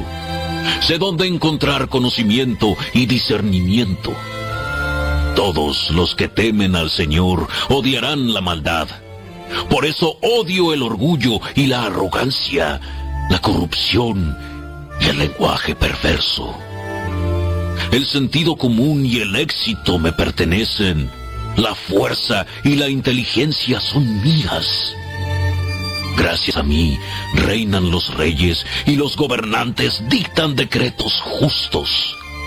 Los mandatarios gobiernan con mi ayuda y los nobles emiten juicios justos. Amo a todos los que me aman. Los que me buscan me encontrarán. Tengo riquezas y honor, así como justicia y prosperidad duraderas. Mis dones son mejores que el oro, aún el oro más puro. Mi paga es mejor que la plata refinada. Camino en rectitud por senderos de justicia. Los que me aman heredan riquezas. Llenaré sus cofres de tesoros. El Señor me formó desde el comienzo, antes de crear cualquier otra cosa. Fui nombrada desde la eternidad, en el principio mismo, antes de que existiera la tierra.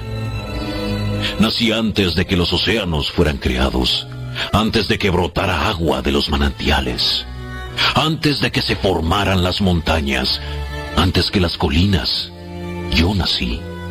Antes de que el Señor hiciera la tierra y los campos y los primeros puñados de tierra, estaba presente cuando Él estableció los cielos, cuando trazó el horizonte sobre los océanos.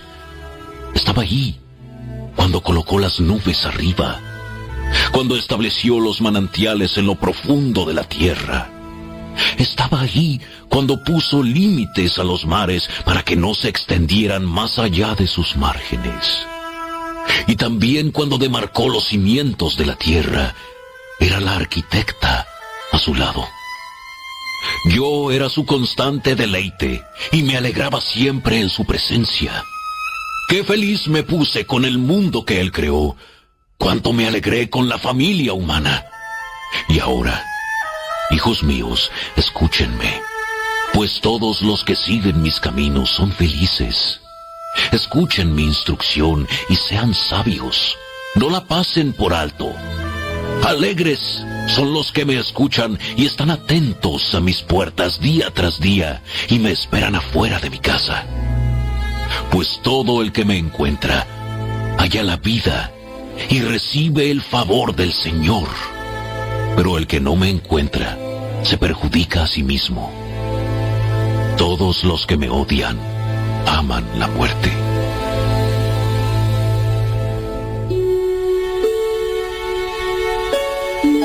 La sabiduría edificó su casa, labró sus siete pilares, preparó un gran banquete, mezcló los vinos y puso la mesa.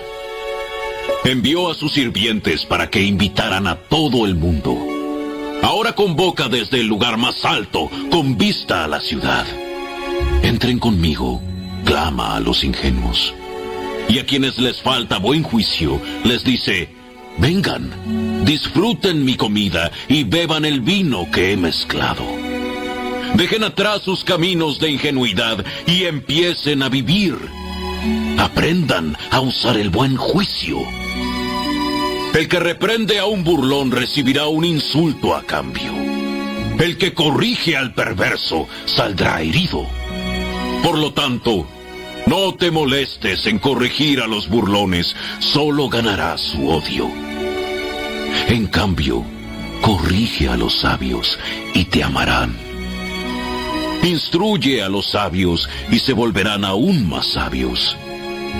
Enseña a los justos y aprenderán aún más.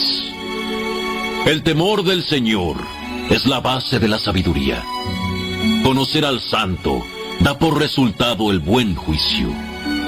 La sabiduría multiplicará tus días y dará más años a tu vida. Si te haces sabio, serás tú quien se beneficie. Si desprecias la sabiduría, serás tú quien sufra. La mujer llamada necedad es una atrevida. Y aunque no se dé cuenta, es una ignorante. Se sienta a la entrada de su casa en el lugar más alto con vista a la ciudad. Llama a los hombres que pasan por ahí ocupados en sus propios asuntos. Entren conmigo, les dice a los ingenuos. Y a los que les falta buen juicio les dice, el agua robada es refrescante. Lo que se come a escondidas es más sabroso. Pero lo que menos se imaginan es que allí están los muertos. Sus invitados están en lo profundo de la tumba.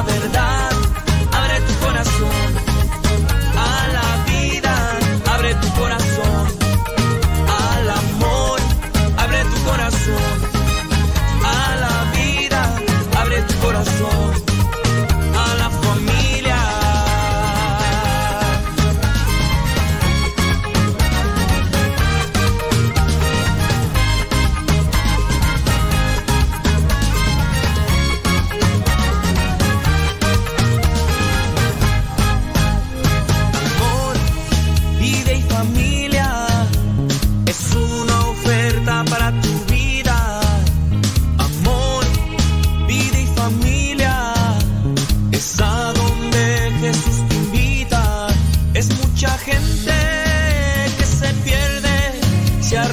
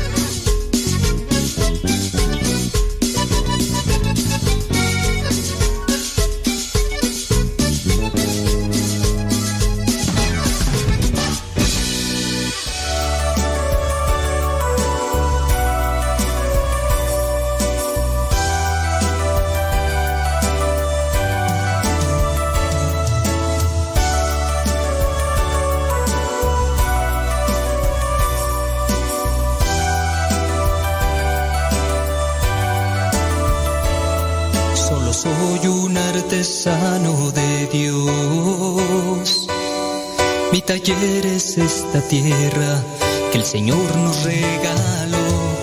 Voy moldeando un sentimiento con mi canto.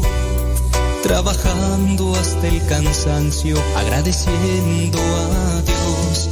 Es moldear una alabanza, es rezar una oración, es quitarle algo de frío a quien lo necesita hoy. Es decirle a mi hermano que en mis actos también lo amo, enseñarle a pescar y a trabajar el día de hoy.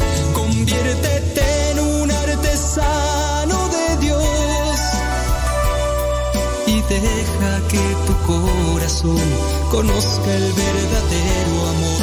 Tan solo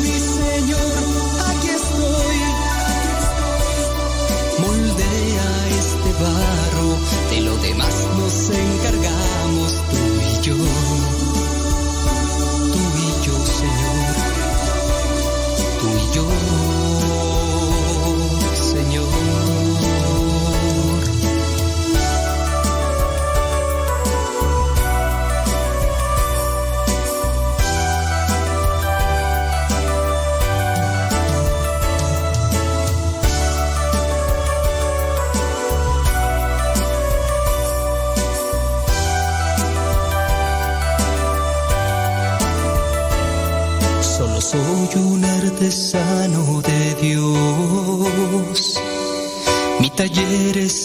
tierra el Señor nos regaló.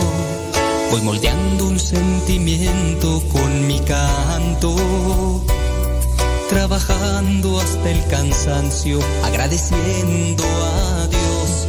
Es moldear una alabanza, es rezar una oración, es quitarle algo de frío a quien lo necesita hoy, es decirle a mi hermano, que en mis actos también lo amo. Enseñarle a pescar y a trabajar el día de hoy. Conviértete en un artesano de Dios y deja que tu corazón conozca el verdadero amor.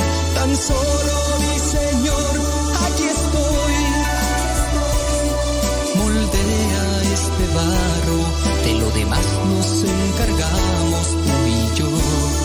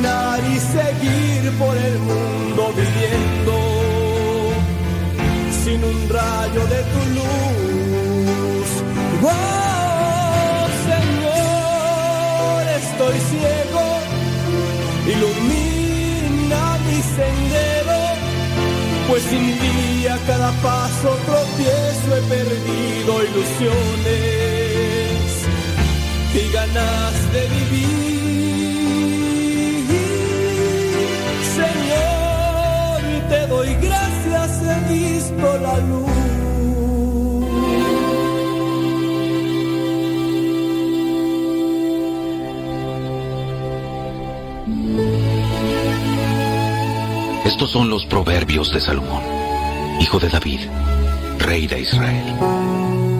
Los proverbios de Salomón. Un hijo sabio trae alegría a su padre. Un hijo necio trae dolor a su madre. Las riquezas mal habidas no tienen ningún valor duradero, pero vivir debidamente puede salvar tu vida. El Señor no dejará que el justo pase hambre, pero se niega a satisfacer los antojos del perverso. Los perezosos pronto se empobrecen. Los que se esfuerzan en su trabajo se hacen ricos. El joven sabio cosecha en el verano, pero el que se duerme durante la siega es una vergüenza. Los justos se llenan de bendiciones. Las palabras de los perversos encubren intenciones violentas. Tenemos buenos recuerdos de los justos, pero el nombre del perverso se pudre. El sabio con gusto recibe instrucción, pero el necio que habla hasta por los codos caerá de narices. Las personas con integridad caminan seguras, pero las que toman caminos torcidos serán descubiertas. Quien guiña el ojo aprobando la maldad causa problemas, pero una reprensión firme promueve la paz. Las palabras de los justos son como una fuente que da vida. Las palabras de los perversos encubren intenciones violentas. El odio provoca peleas, pero el amor cubre todas las ofensas. Las palabras sabias provienen de los labios de la gente con entendimiento, pero a los que les falta sentido común serán castigados con vara. Las personas sabias atesoran el conocimiento, pero el hablar por hablar del necio invita al desastre. La riqueza del rico es su fortaleza. La pobreza del pobre es su ruina. Las ganancias de los justos realzan sus vidas, pero la gente malvada derrocha su dinero en el pecado. Los que aceptan la disciplina van por el camino que lleva a la vida, pero los que no hacen caso a la corrección se descarriarán. Encubrir el odio te hace un mentiroso. Difamar a otros te hace un necio. Hablar demasiado conduce al pecado. Sé prudente y mantén la boca cerrada. Las palabras del justo son como la plata refinada. El corazón del necio no vale nada. Las palabras del justo animan a muchos, pero a los necios los destruye su falta de sentido común. La bendición del Señor enriquece a una persona y Él no añade ninguna tristeza. Al necio le divierte hacer el mal, pero al sensato le da placer vivir sabiamente. Los temores del perverso se cumplirán. Las esperanzas del justo se concederán. Cuando lleguen las tormentas de la vida, arrasarán con los perversos, pero los justos tienen un cimiento eterno. Los perezosos irritan a sus patrones como el vinagre a los dientes o el humo a los ojos. El temor del Señor prolonga la vida, pero los años de los perversos serán truncados. Las esperanzas del justo traen felicidad, pero las expectativas de los perversos no resultan en nada. El camino del Señor es una fortaleza para los que andan en integridad, pero destruye a los que hacen maldad. Los justos nunca serán perturbados, pero los perversos serán quitados de la tierra. La boca del justo sabios consejos, pero la lengua engañosa será cortada. Los labios del justo hablan palabras provechosas, pero la boca del malvado habla perversidad.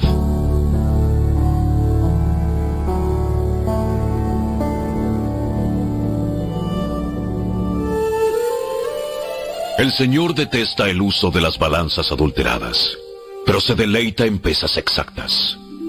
El orgullo lleva a la deshonra, pero con la humildad viene la sabiduría. La honestidad guía a la gente buena. La deshonestidad destruye a los traicioneros. Las riquezas no servirán para nada en el día del juicio, pero la vida recta puede salvarte de la muerte. La honestidad dirige los pasos de los justos. Los perversos caen bajo el peso de su pecado. La justicia rescata a las personas buenas. Los traidores quedan atrapados por su propia ambición. Cuando los perversos mueren, sus esperanzas mueren con ellos porque confían en sus propias y deficientes fuerzas.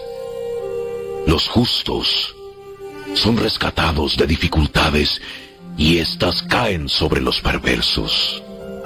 Los que no tienen a Dios destruyen a sus amigos con sus palabras, pero el conocimiento rescatará a los justos. Toda la ciudad festeja cuando el justo triunfa. Grita de alegría cuando el perverso muere.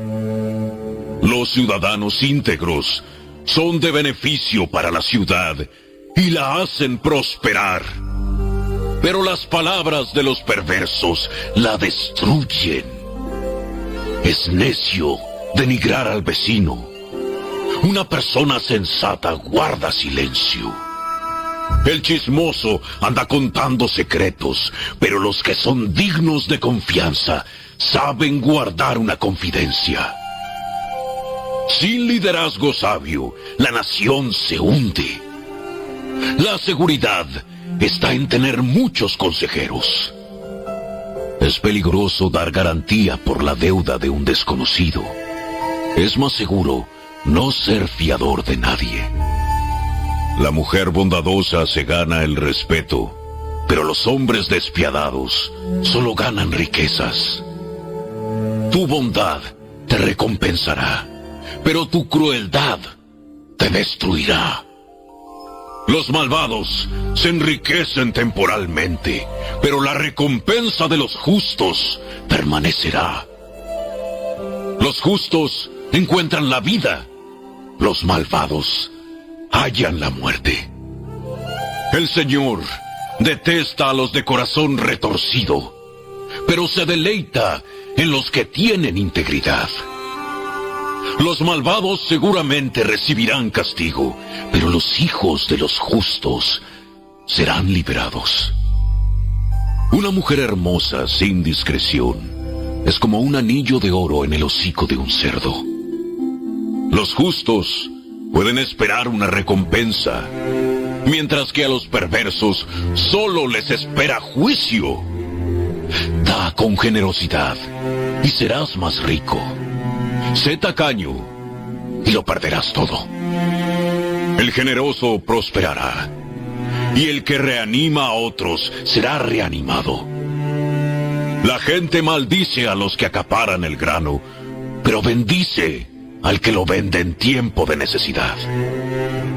Si buscas el bien, hallarás favor. Pero si buscas el mal, el mal te encontrará. El que confía en su dinero se hundirá. Pero los justos reverdecen como las hojas en primavera. Los que traen problemas a su familia heredan el viento. El necio será sirviente del sabio. La semilla de las buenas acciones se transforma en un árbol de vida. Una persona sabia gana amigos.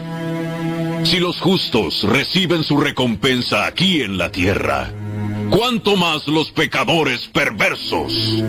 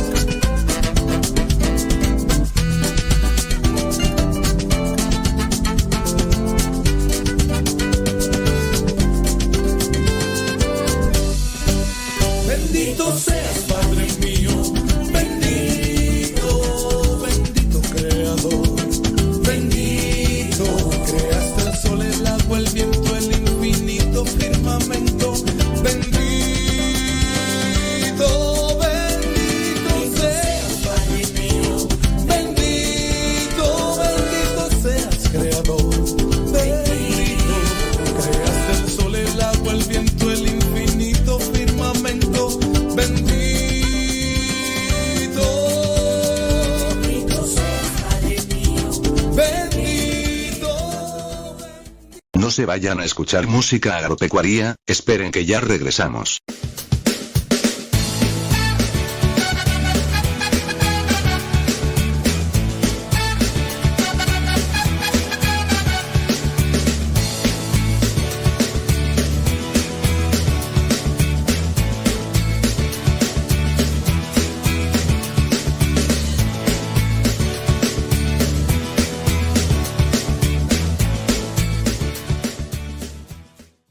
gracias por no cambiar de estación y seguir con nosotros.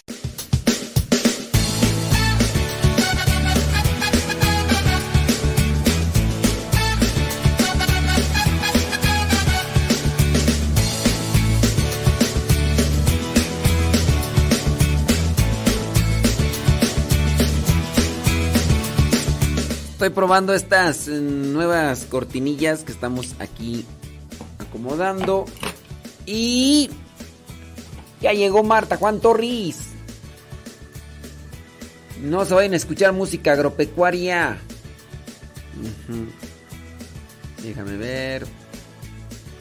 ¿Dónde está? A pausa 2. Sí.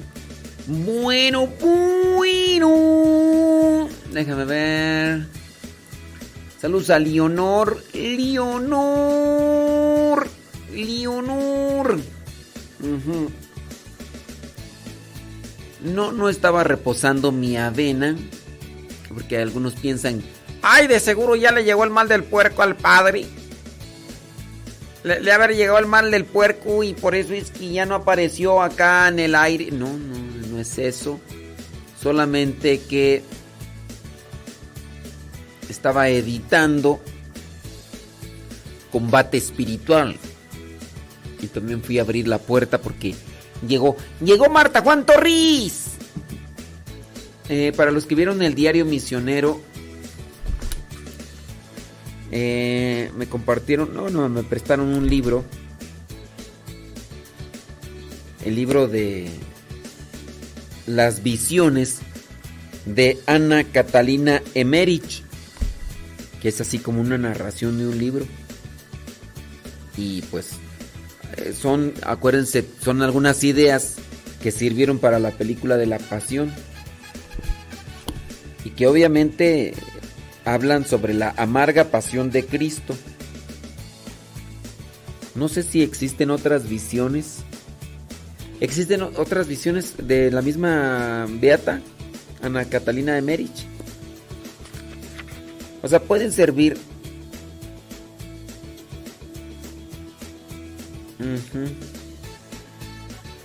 Pueden servir.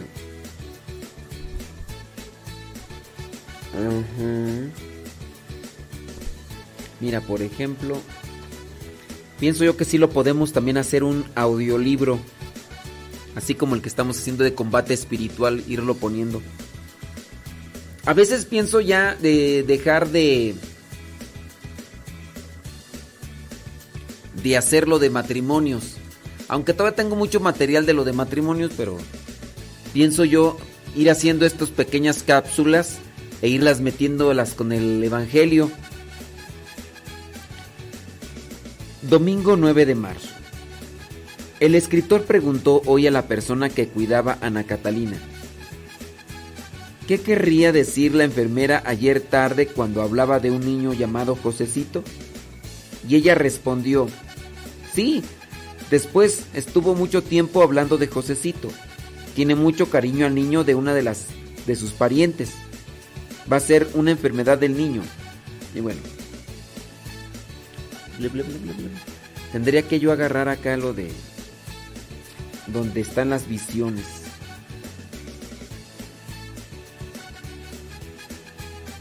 ¿Dónde está tú? Sí. ¿Qué? ¿Qué?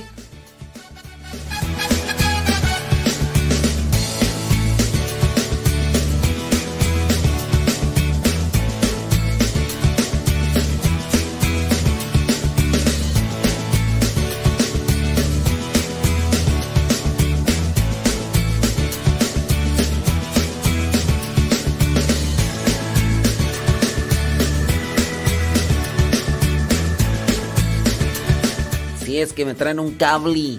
Tráeme un cable. Este. Dice que el audiolibro está en, YouTube. Mm, pero no sé qué tan. tan buena este.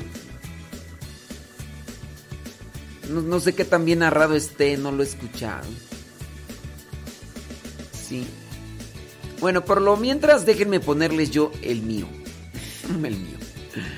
Deje, por lo mientras yo voy a poner. Por lo mientras yo voy a poner el audiolibro. Porque sí también lo estuve buscando el audiolibro de combate espiritual, pero no me gustaron sus narraciones. Empezaban así. El Señor nos habla con premura. Yo dije, no, así no. O sea, yo no soy muy buen lector, pero pues, ese tipo de... Eh, el Señor entregó... entregó. Y entonces así como que no... No, no se me hacía muy buena lectura. Así que... Bueno, les dejo el tercer audio del combate espiritual. Y vamos, vamos, vamos para adelante.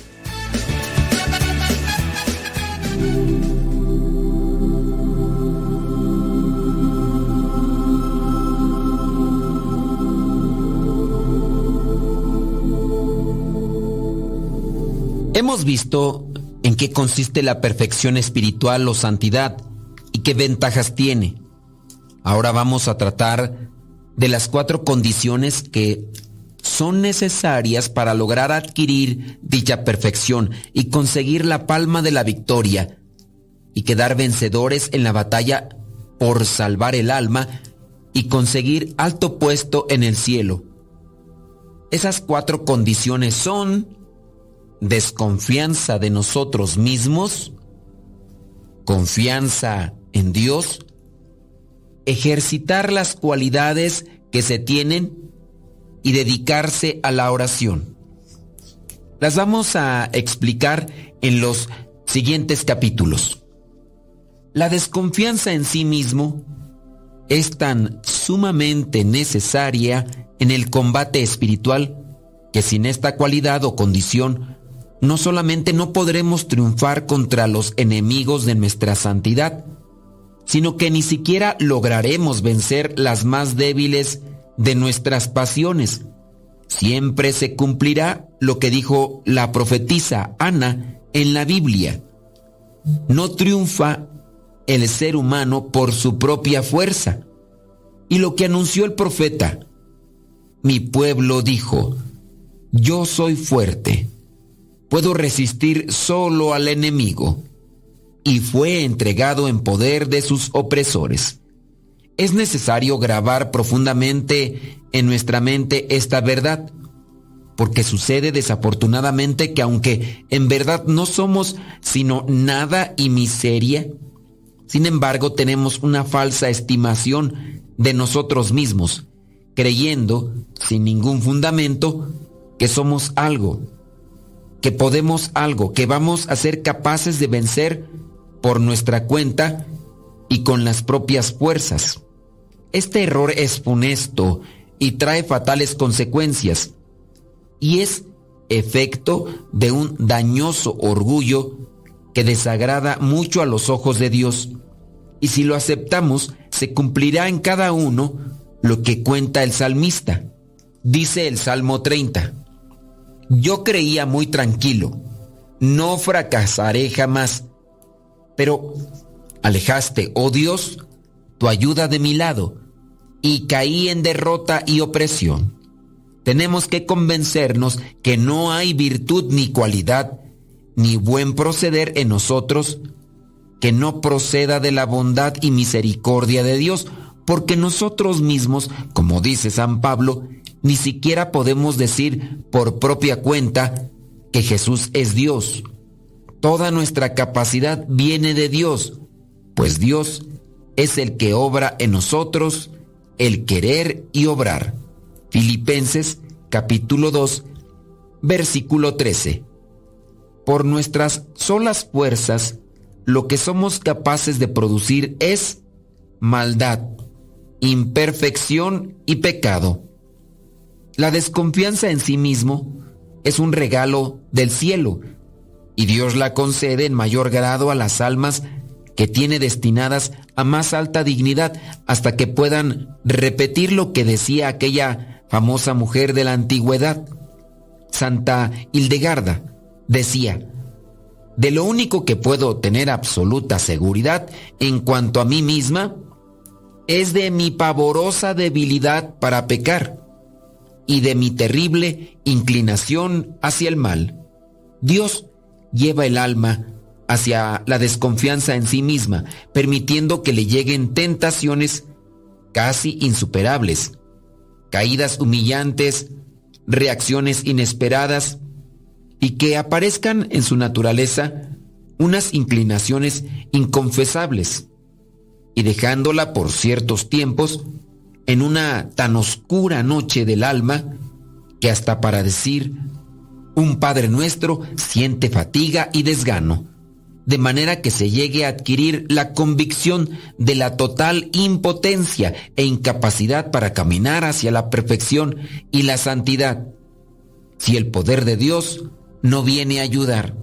El principal remedio de los cuatro que vamos a aconsejar es pensar y meditar hasta convencerse de que por las propias y solas fuerzas naturales no somos capaces de dedicarnos a obrar el bien y a evitar el mal, ni de comportarnos de tal manera que merezcamos entrar en el reino de los cielos. En nuestra memoria deben estar siempre aquellas palabras de Jesús. Sin mí, nada pueden hacer. El segundo remedio es pedir con fervor y humildad muy frecuentemente a Dios la gracia de confiar en Él y desconfiar de nosotros mismos, porque esto es un regalo del cielo y para conseguirlo es necesario, ante todo, reconocer de que no poseemos la desconfianza necesaria y luego convencernos de que la desconfianza en nosotros mismos no la vamos a conseguir por nuestra propia cuenta, que es necesario postrarse humildemente en la presencia del Señor y suplicarle por su infinita bondad que se digne concedérnosla. Y podemos estar seguros que si perseveramos pidiéndosela, al fin nos la concederá. Hay un tercer remedio para adquirir la desconfianza en sí mismo respecto al lograr conseguir por nuestra propia cuenta la santidad y consiste en acostumbrarse poco a poco a no fiarse de las propias fuerzas para lograr mantener el alma sin pecado y a sentir verdadero temor acerca de las trampas que nos van a presentar nuestras malas inclinaciones, que tienden siempre hacia el pecado, a recordar que son innumerables los enemigos que se oponen a que consigamos la perfección, los cuales son incomparablemente más astutos y fuertes que nosotros y aún logran hacer lo que ya decía San Pablo. Se transforman en ángeles de luz para engañarnos y con apariencia de que nos están guiando hacia el cielo, nos ponen trampas contra nuestra salvación. Con el salmista podemos repetir, ¿cuántos son los enemigos de mi alma, Señor? Y la odian con odio cruel y no nos queda sino repetirle la súplica del Salmo 12. Señor, ¿hasta cuándo van a triunfar los enemigos de mi alma? Que no pueda decir mi enemigo, le he vencido.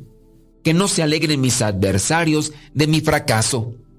El cuarto remedio consiste en que cuando caemos en alguna falta, reflexionemos acerca de cuán grande es nuestra debilidad e inclinación al mal y pensemos que probablemente Dios permite las culpas y caídas para iluminarnos mejor acerca de la impresionante capacidad que tenemos para conseguir, por la propia cuenta, la satisfacción.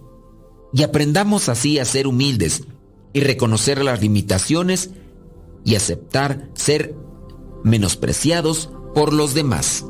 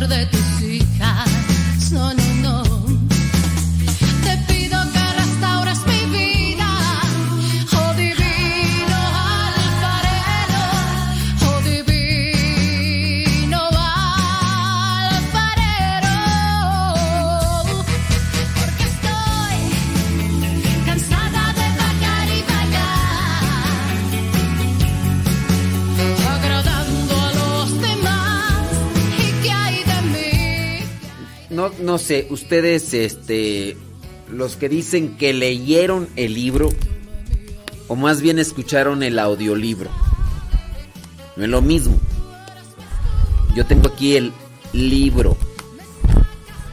Pero no sé ustedes si leyeron o escucharon el audiolibro, porque si dicen, yo leí el libro y fue el audiolibro, o sea, La amarga pasión de Cristo de Ana Catalina Emerich. ¿Leyeron o, o- escucharon el audio? Ya estoy buscando por ahí audios de, de ese libro y sí hay varios. Eh, digamos que son... eh, son, son... Están bien. O sea... Creo que podríamos descargar el, los, el audiolibro e irlo compartiendo con ustedes. ¿Qué les pareció este tercer guion que hicimos del combate espiritual? Capítulo 1. El Señor le dio el siguiente mensaje a Jonás, hijo de Amitai. Levántate y ve a la gran ciudad de Nínive. Pronuncia mi juicio contra ella, porque he visto lo perversa que es su gente. Entonces Jonás se levantó y se fue en dirección contraria para huir del Señor. Descendió al puerto de Jope, donde encontró un barco que partía para Tarsis. Compró un boleto, subió a bordo y se embarcó rumbo a Tarsis con la esperanza de escapar del Señor. Ahora bien, el Señor mandó un poderoso viento sobre el mar, el cual desató una violenta tempestad que amenazaba con despedazar el barco. Temiendo por sus vidas, los desesperados marineros pedían ayuda a sus dioses y lanzaban la carga por la borda para aligerar el barco. Todo esto sucedía mientras Jonás dormía profundamente en la bodega del barco. Así que el capitán bajó a buscarlo. ¿Cómo puedes dormir en medio de esta situación? Levántate y ora a tu Dios. Quizás nos preste atención y nos perdone la vida. Entonces la tripulación echó suertes para ver quién había ofendido a los dioses y causado tan terrible tempestad. Cuando lo hicieron, la suerte señaló a Jonás como el culpable. Así que los marineros le reclamaron. ¿Por qué nos ha venido esta espantosa tormenta? ¿Quién eres? ¿En qué trabajas? ¿De qué país eres? ¿Cuál es tu nacionalidad? Soy hebreo y temo al Señor, Dios del cielo, quien hizo el mar y la tierra. Los marineros se aterraron al escuchar esto, porque Jonás ya les había contado que huía del Señor. ¡Ay! ¿Por qué lo hiciste? Como la tormenta seguía empeorando, le preguntaron. ¿Qué debemos hacer contigo para detener esta tempestad? Échenme al mar y volverá la calma. Yo sé que soy el único culpable de esta terrible tormenta. Sin embargo, los marineros remaron con más fuerza para llevar el barco a tierra, pero la tempestad era tan violenta que no lo lograron. Entonces clamaron al Señor, Dios de Jonás. Oh Señor, no nos dejes morir por el pecado de este hombre y no nos hagas responsables de su muerte. Oh Señor, has enviado esta tormenta sobre él y solo tú sabes por qué. Entonces los marineros tomaron a Jonás y lo lanzaron al mar embravecido. Y al instante se detuvo la tempestad.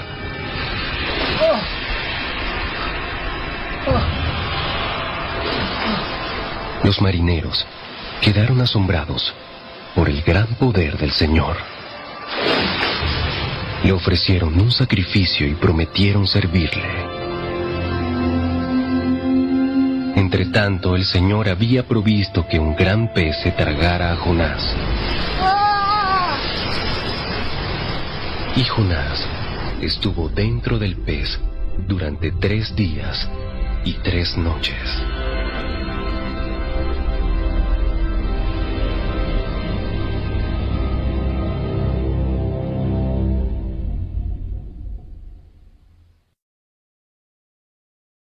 Capítulo 2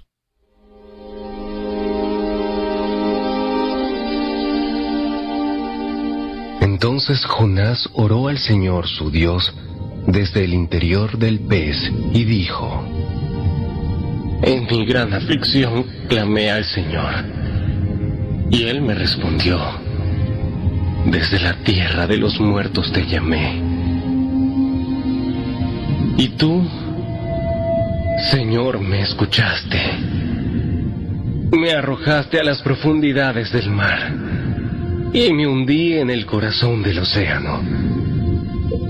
Las poderosas aguas me envolvieron. Tus salvajes y tempestuosas olas me cubrieron.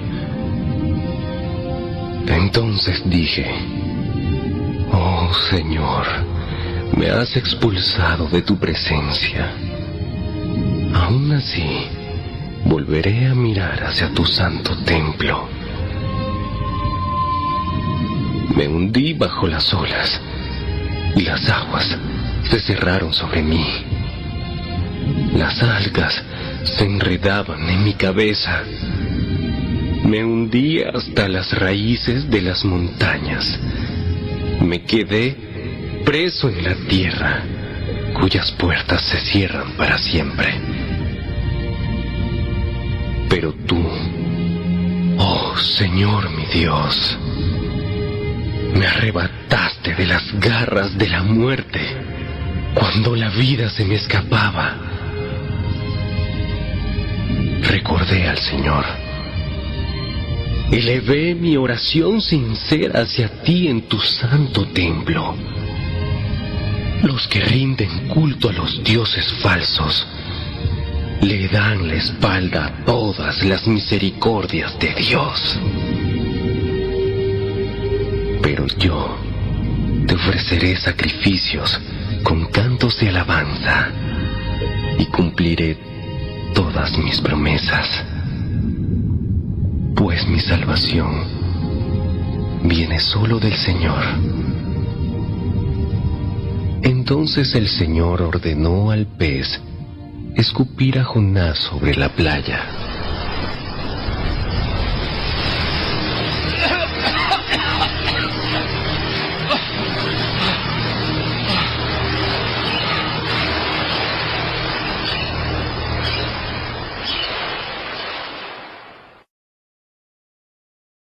Capítulo 3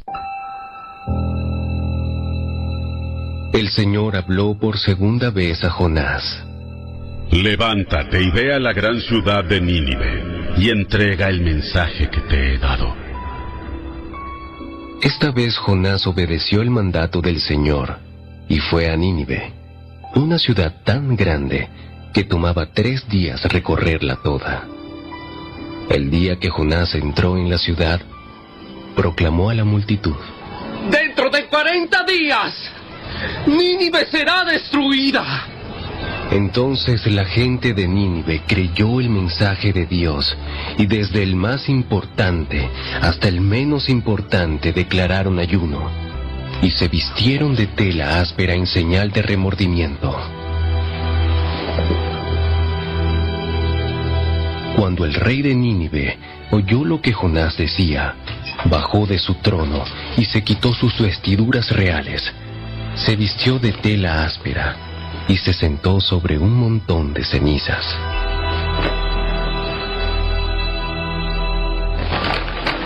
Entonces el rey y sus nobles enviaron el siguiente decreto por toda la ciudad.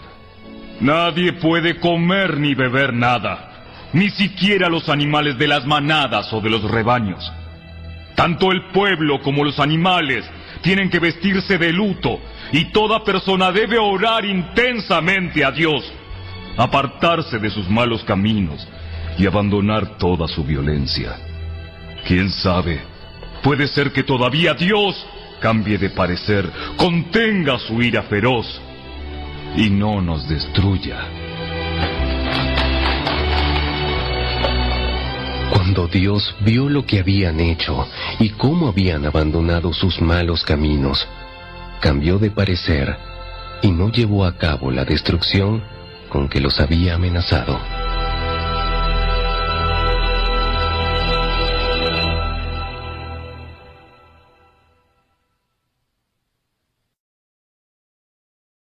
Capítulo 4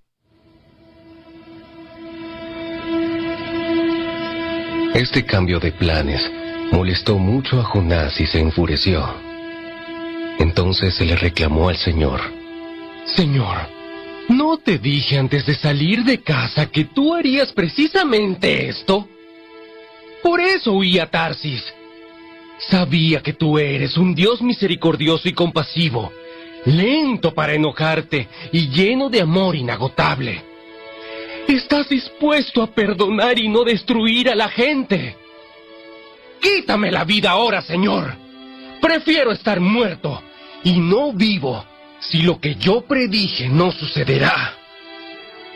El Señor le respondió, ¿Te parece bien enojarte por esto?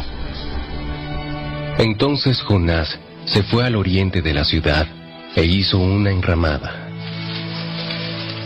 Luego se sentó bajo la sombra de la enramada, mientras esperaba ver lo que le acontecería a la ciudad. Ahora bien, el Señor Dios proveyó que una planta frondosa creciera allí, y pronto extendió sus anchas hojas sobre la cabeza de Jonás y lo protegió del sol. Esto le trajo alivio, y Jonás estuvo muy agradecido por la planta. Pero Dios también proveyó un gusano. Al amanecer del día siguiente, el gusano se comió el tallo de la planta, de modo que se marchitó. Así que cuando el sol se intensificó, Dios proveyó un viento abrasador del oriente para que soplara sobre Jonás. El sol pegó sobre su cabeza hasta que se sintió tan débil que deseaba morirse y exclamó, Es mejor morir que vivir así. Entonces Dios le dijo a Jonás, ¿Te parece bien enojarte porque la planta murió? Sí, estoy tan enojado que quisiera morirme. Entonces el Señor le respondió, Sientes lástima por una planta, aunque tú no hiciste nada para que creciera. Creció rápido y murió rápido. Pero Nínive tiene más de 120 mil habitantes que viven en oscuridad espiritual, sin mencionar todos los animales. ¿No debería yo sentir lástima por esta gran ciudad?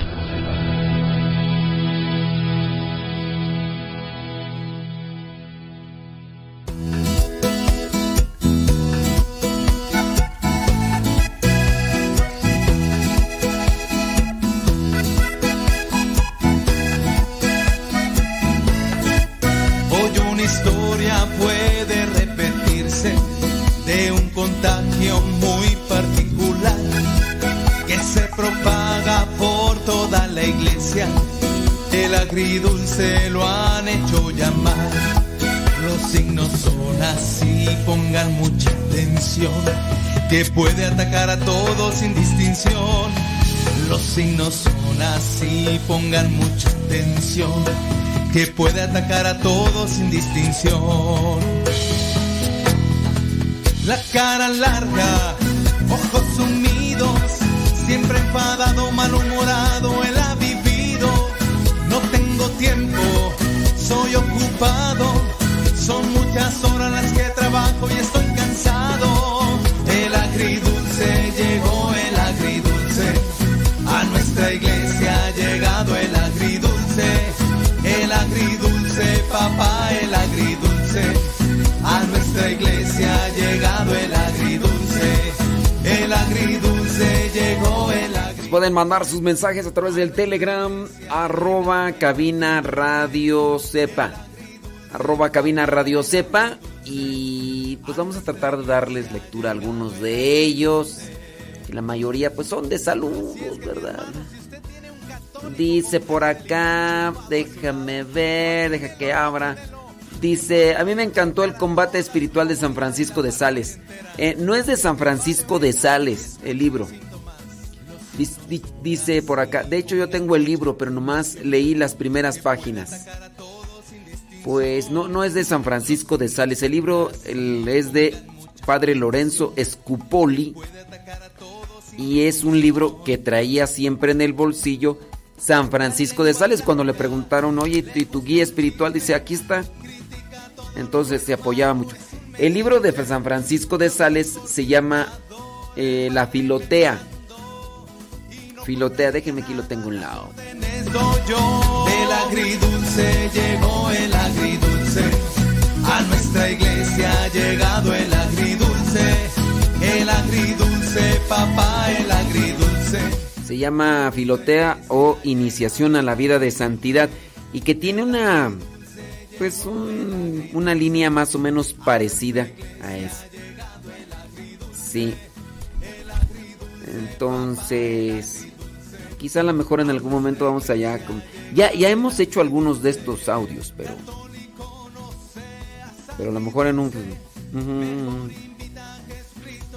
Por ejemplo, dice aquí, ante todo es, dice capítulo 8, ante todo es necesario, filotea, alma, que amas a Dios, que al salir de la meditación tengas bien grabados en la memoria los buenos propósitos que hiciste, para que te esfuerces por practicarlos durante el día. Este es el mayor fruto de la meditación, sin el cual ella se puede volver bastante inútil. Entonces, nosotros que salimos de la meditación, pues tendríamos que hacer el esfuerzo por mantener ahí presente esto. Un peligro. Si hacemos propósitos de enmienda, pero luego ni los recordamos ni los practicamos, corremos el peligro de llenarnos de vanidad pensando que ya somos los buenos que nos propusimos ser y en realidad no lo somos. Así por ejemplo, me he propuesto atraer a algunas personas a nuestra santa religión. Tengo que preguntarme durante el día, ¿he hecho o dicho algo para atraerlas a la práctica de la religión? ¿He rezado por ellas? Porque no basta con haberme propuesto hacerlo, sino que es necesario hacerlo. Ojalá guardes un poco de silencio después de la meditación para que puedas ir rumiando los propósitos que hiciste. Bueno, eso en el capítulo 8. Vamos a buscar capítulo 11. La inquietud.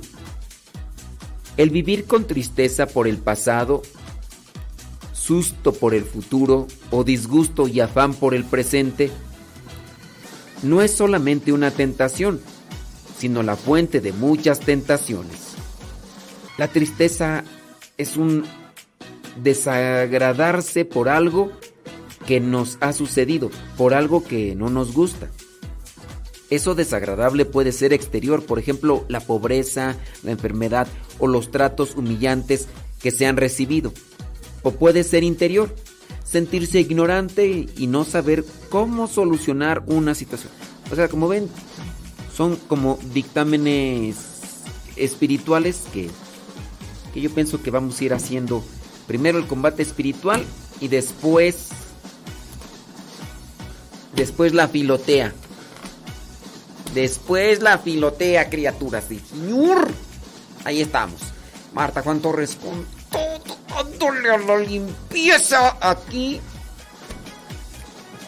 Saludos a la señora Lulú que va, va a llegar ya. O ya llegó.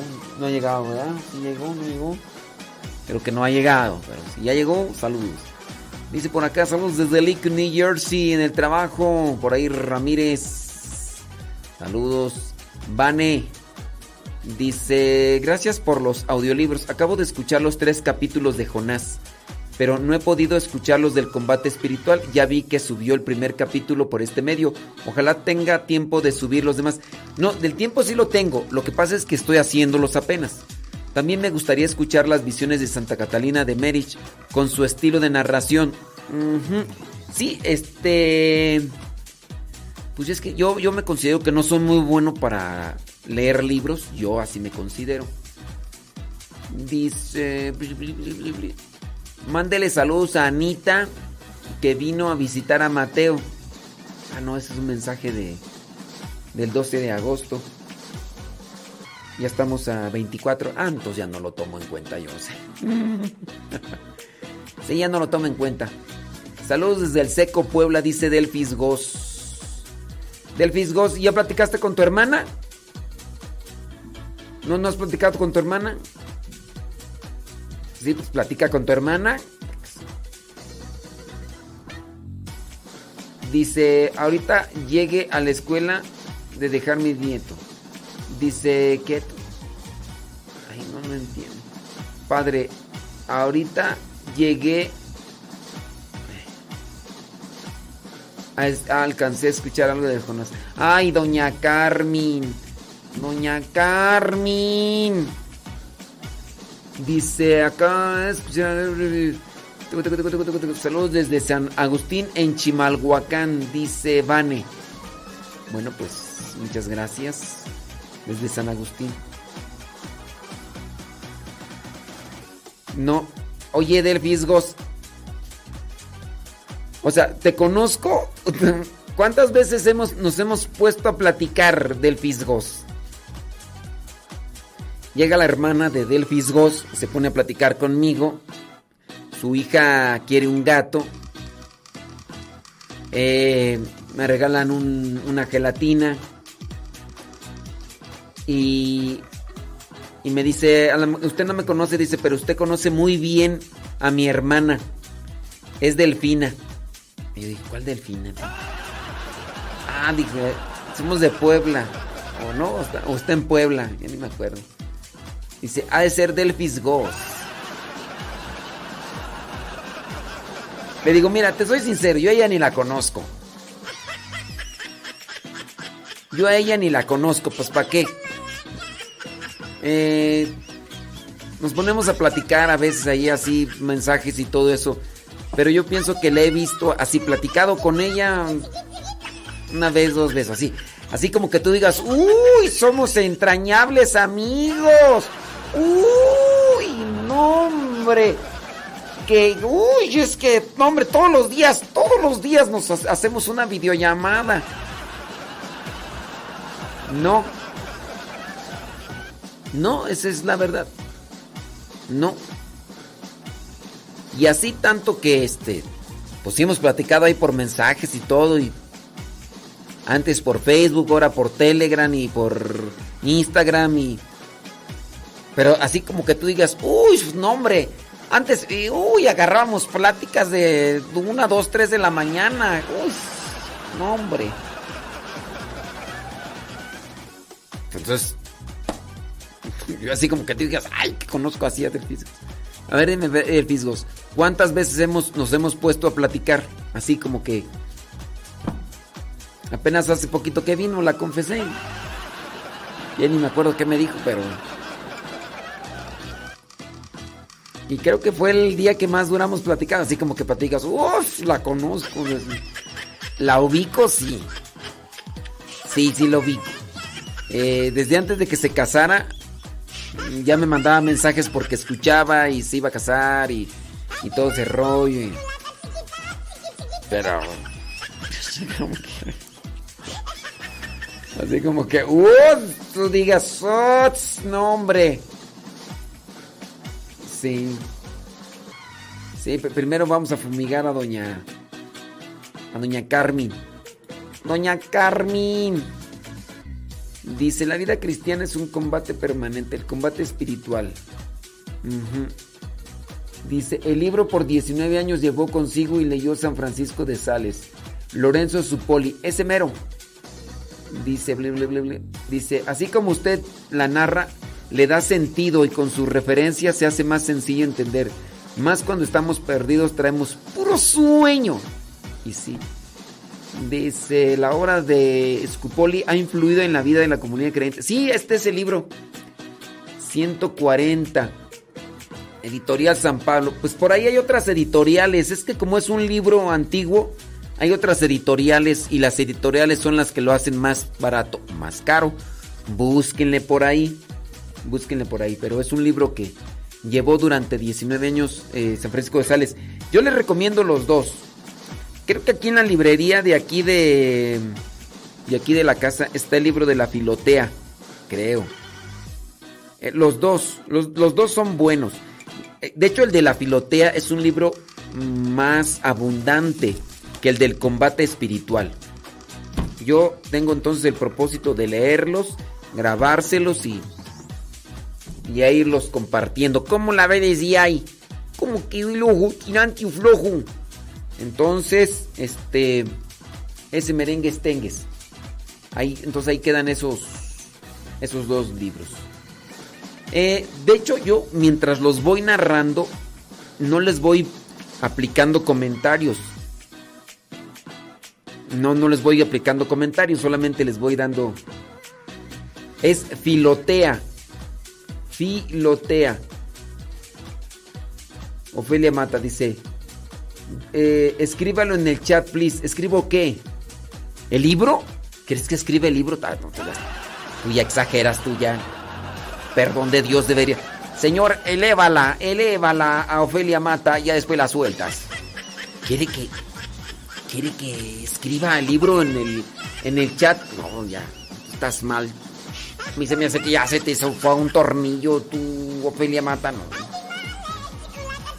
¿O qué escribo? Es que, que escriba en el chat, que lo escriban. Mal, haz mal. Filotea. Filotea San Francisco de Sales. O Iniciación a la vida cristiana. Miren, voy a tomar de la página 270 de este libro. Dice, ah, aquí habla sobre la murmuración.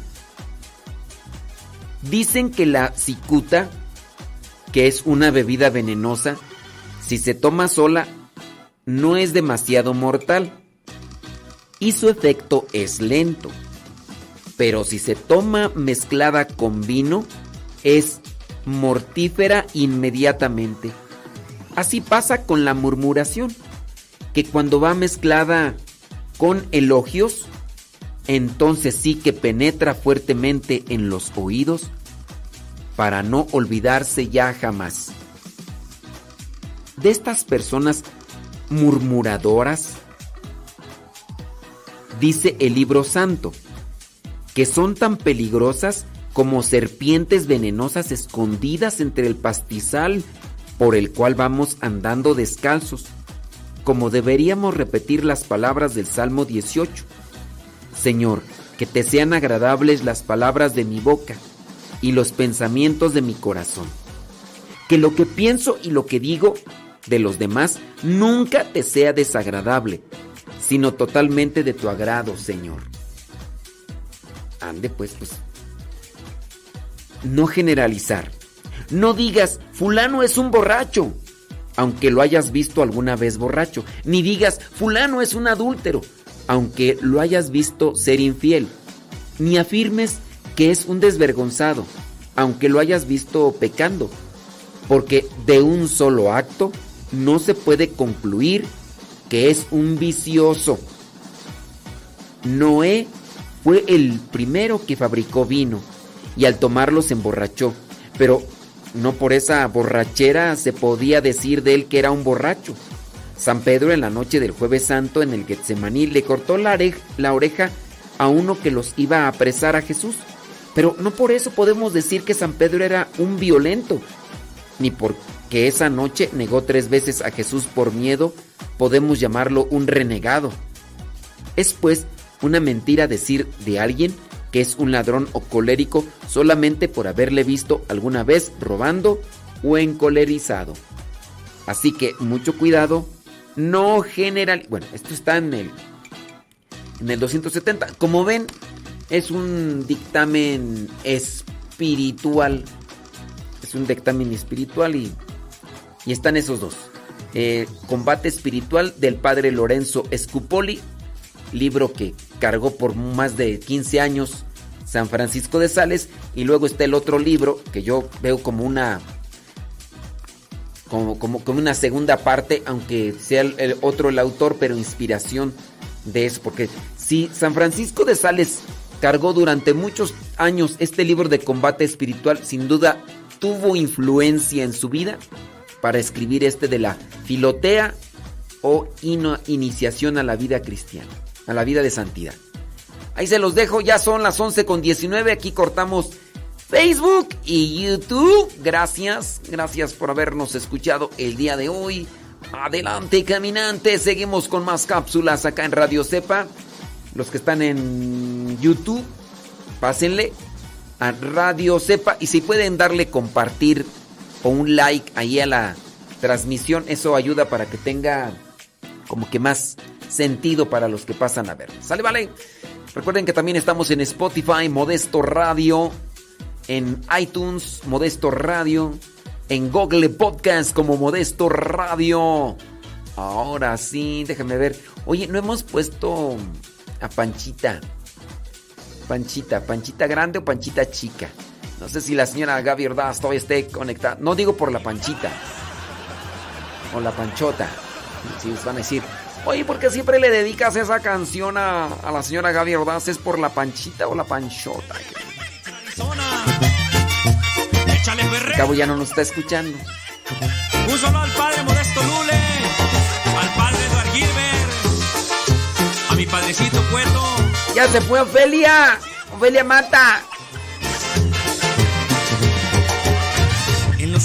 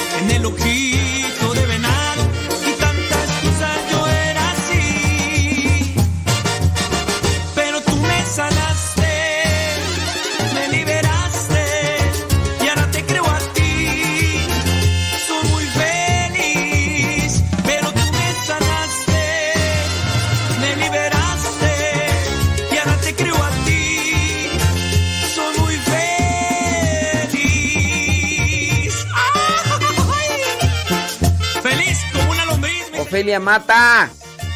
Y vámonos católicos. Con Cristo todo, sin Cristo nada.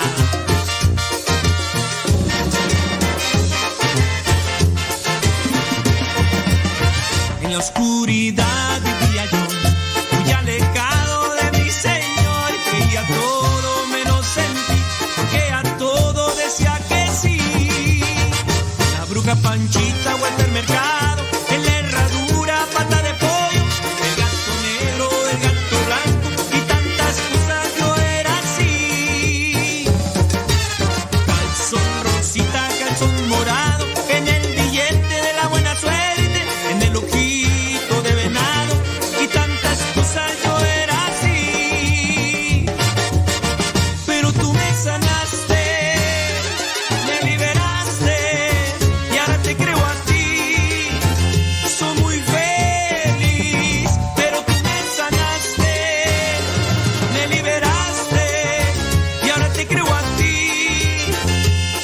sí no, no nos está escuchando es la señora Gaby Ordaz. Ay.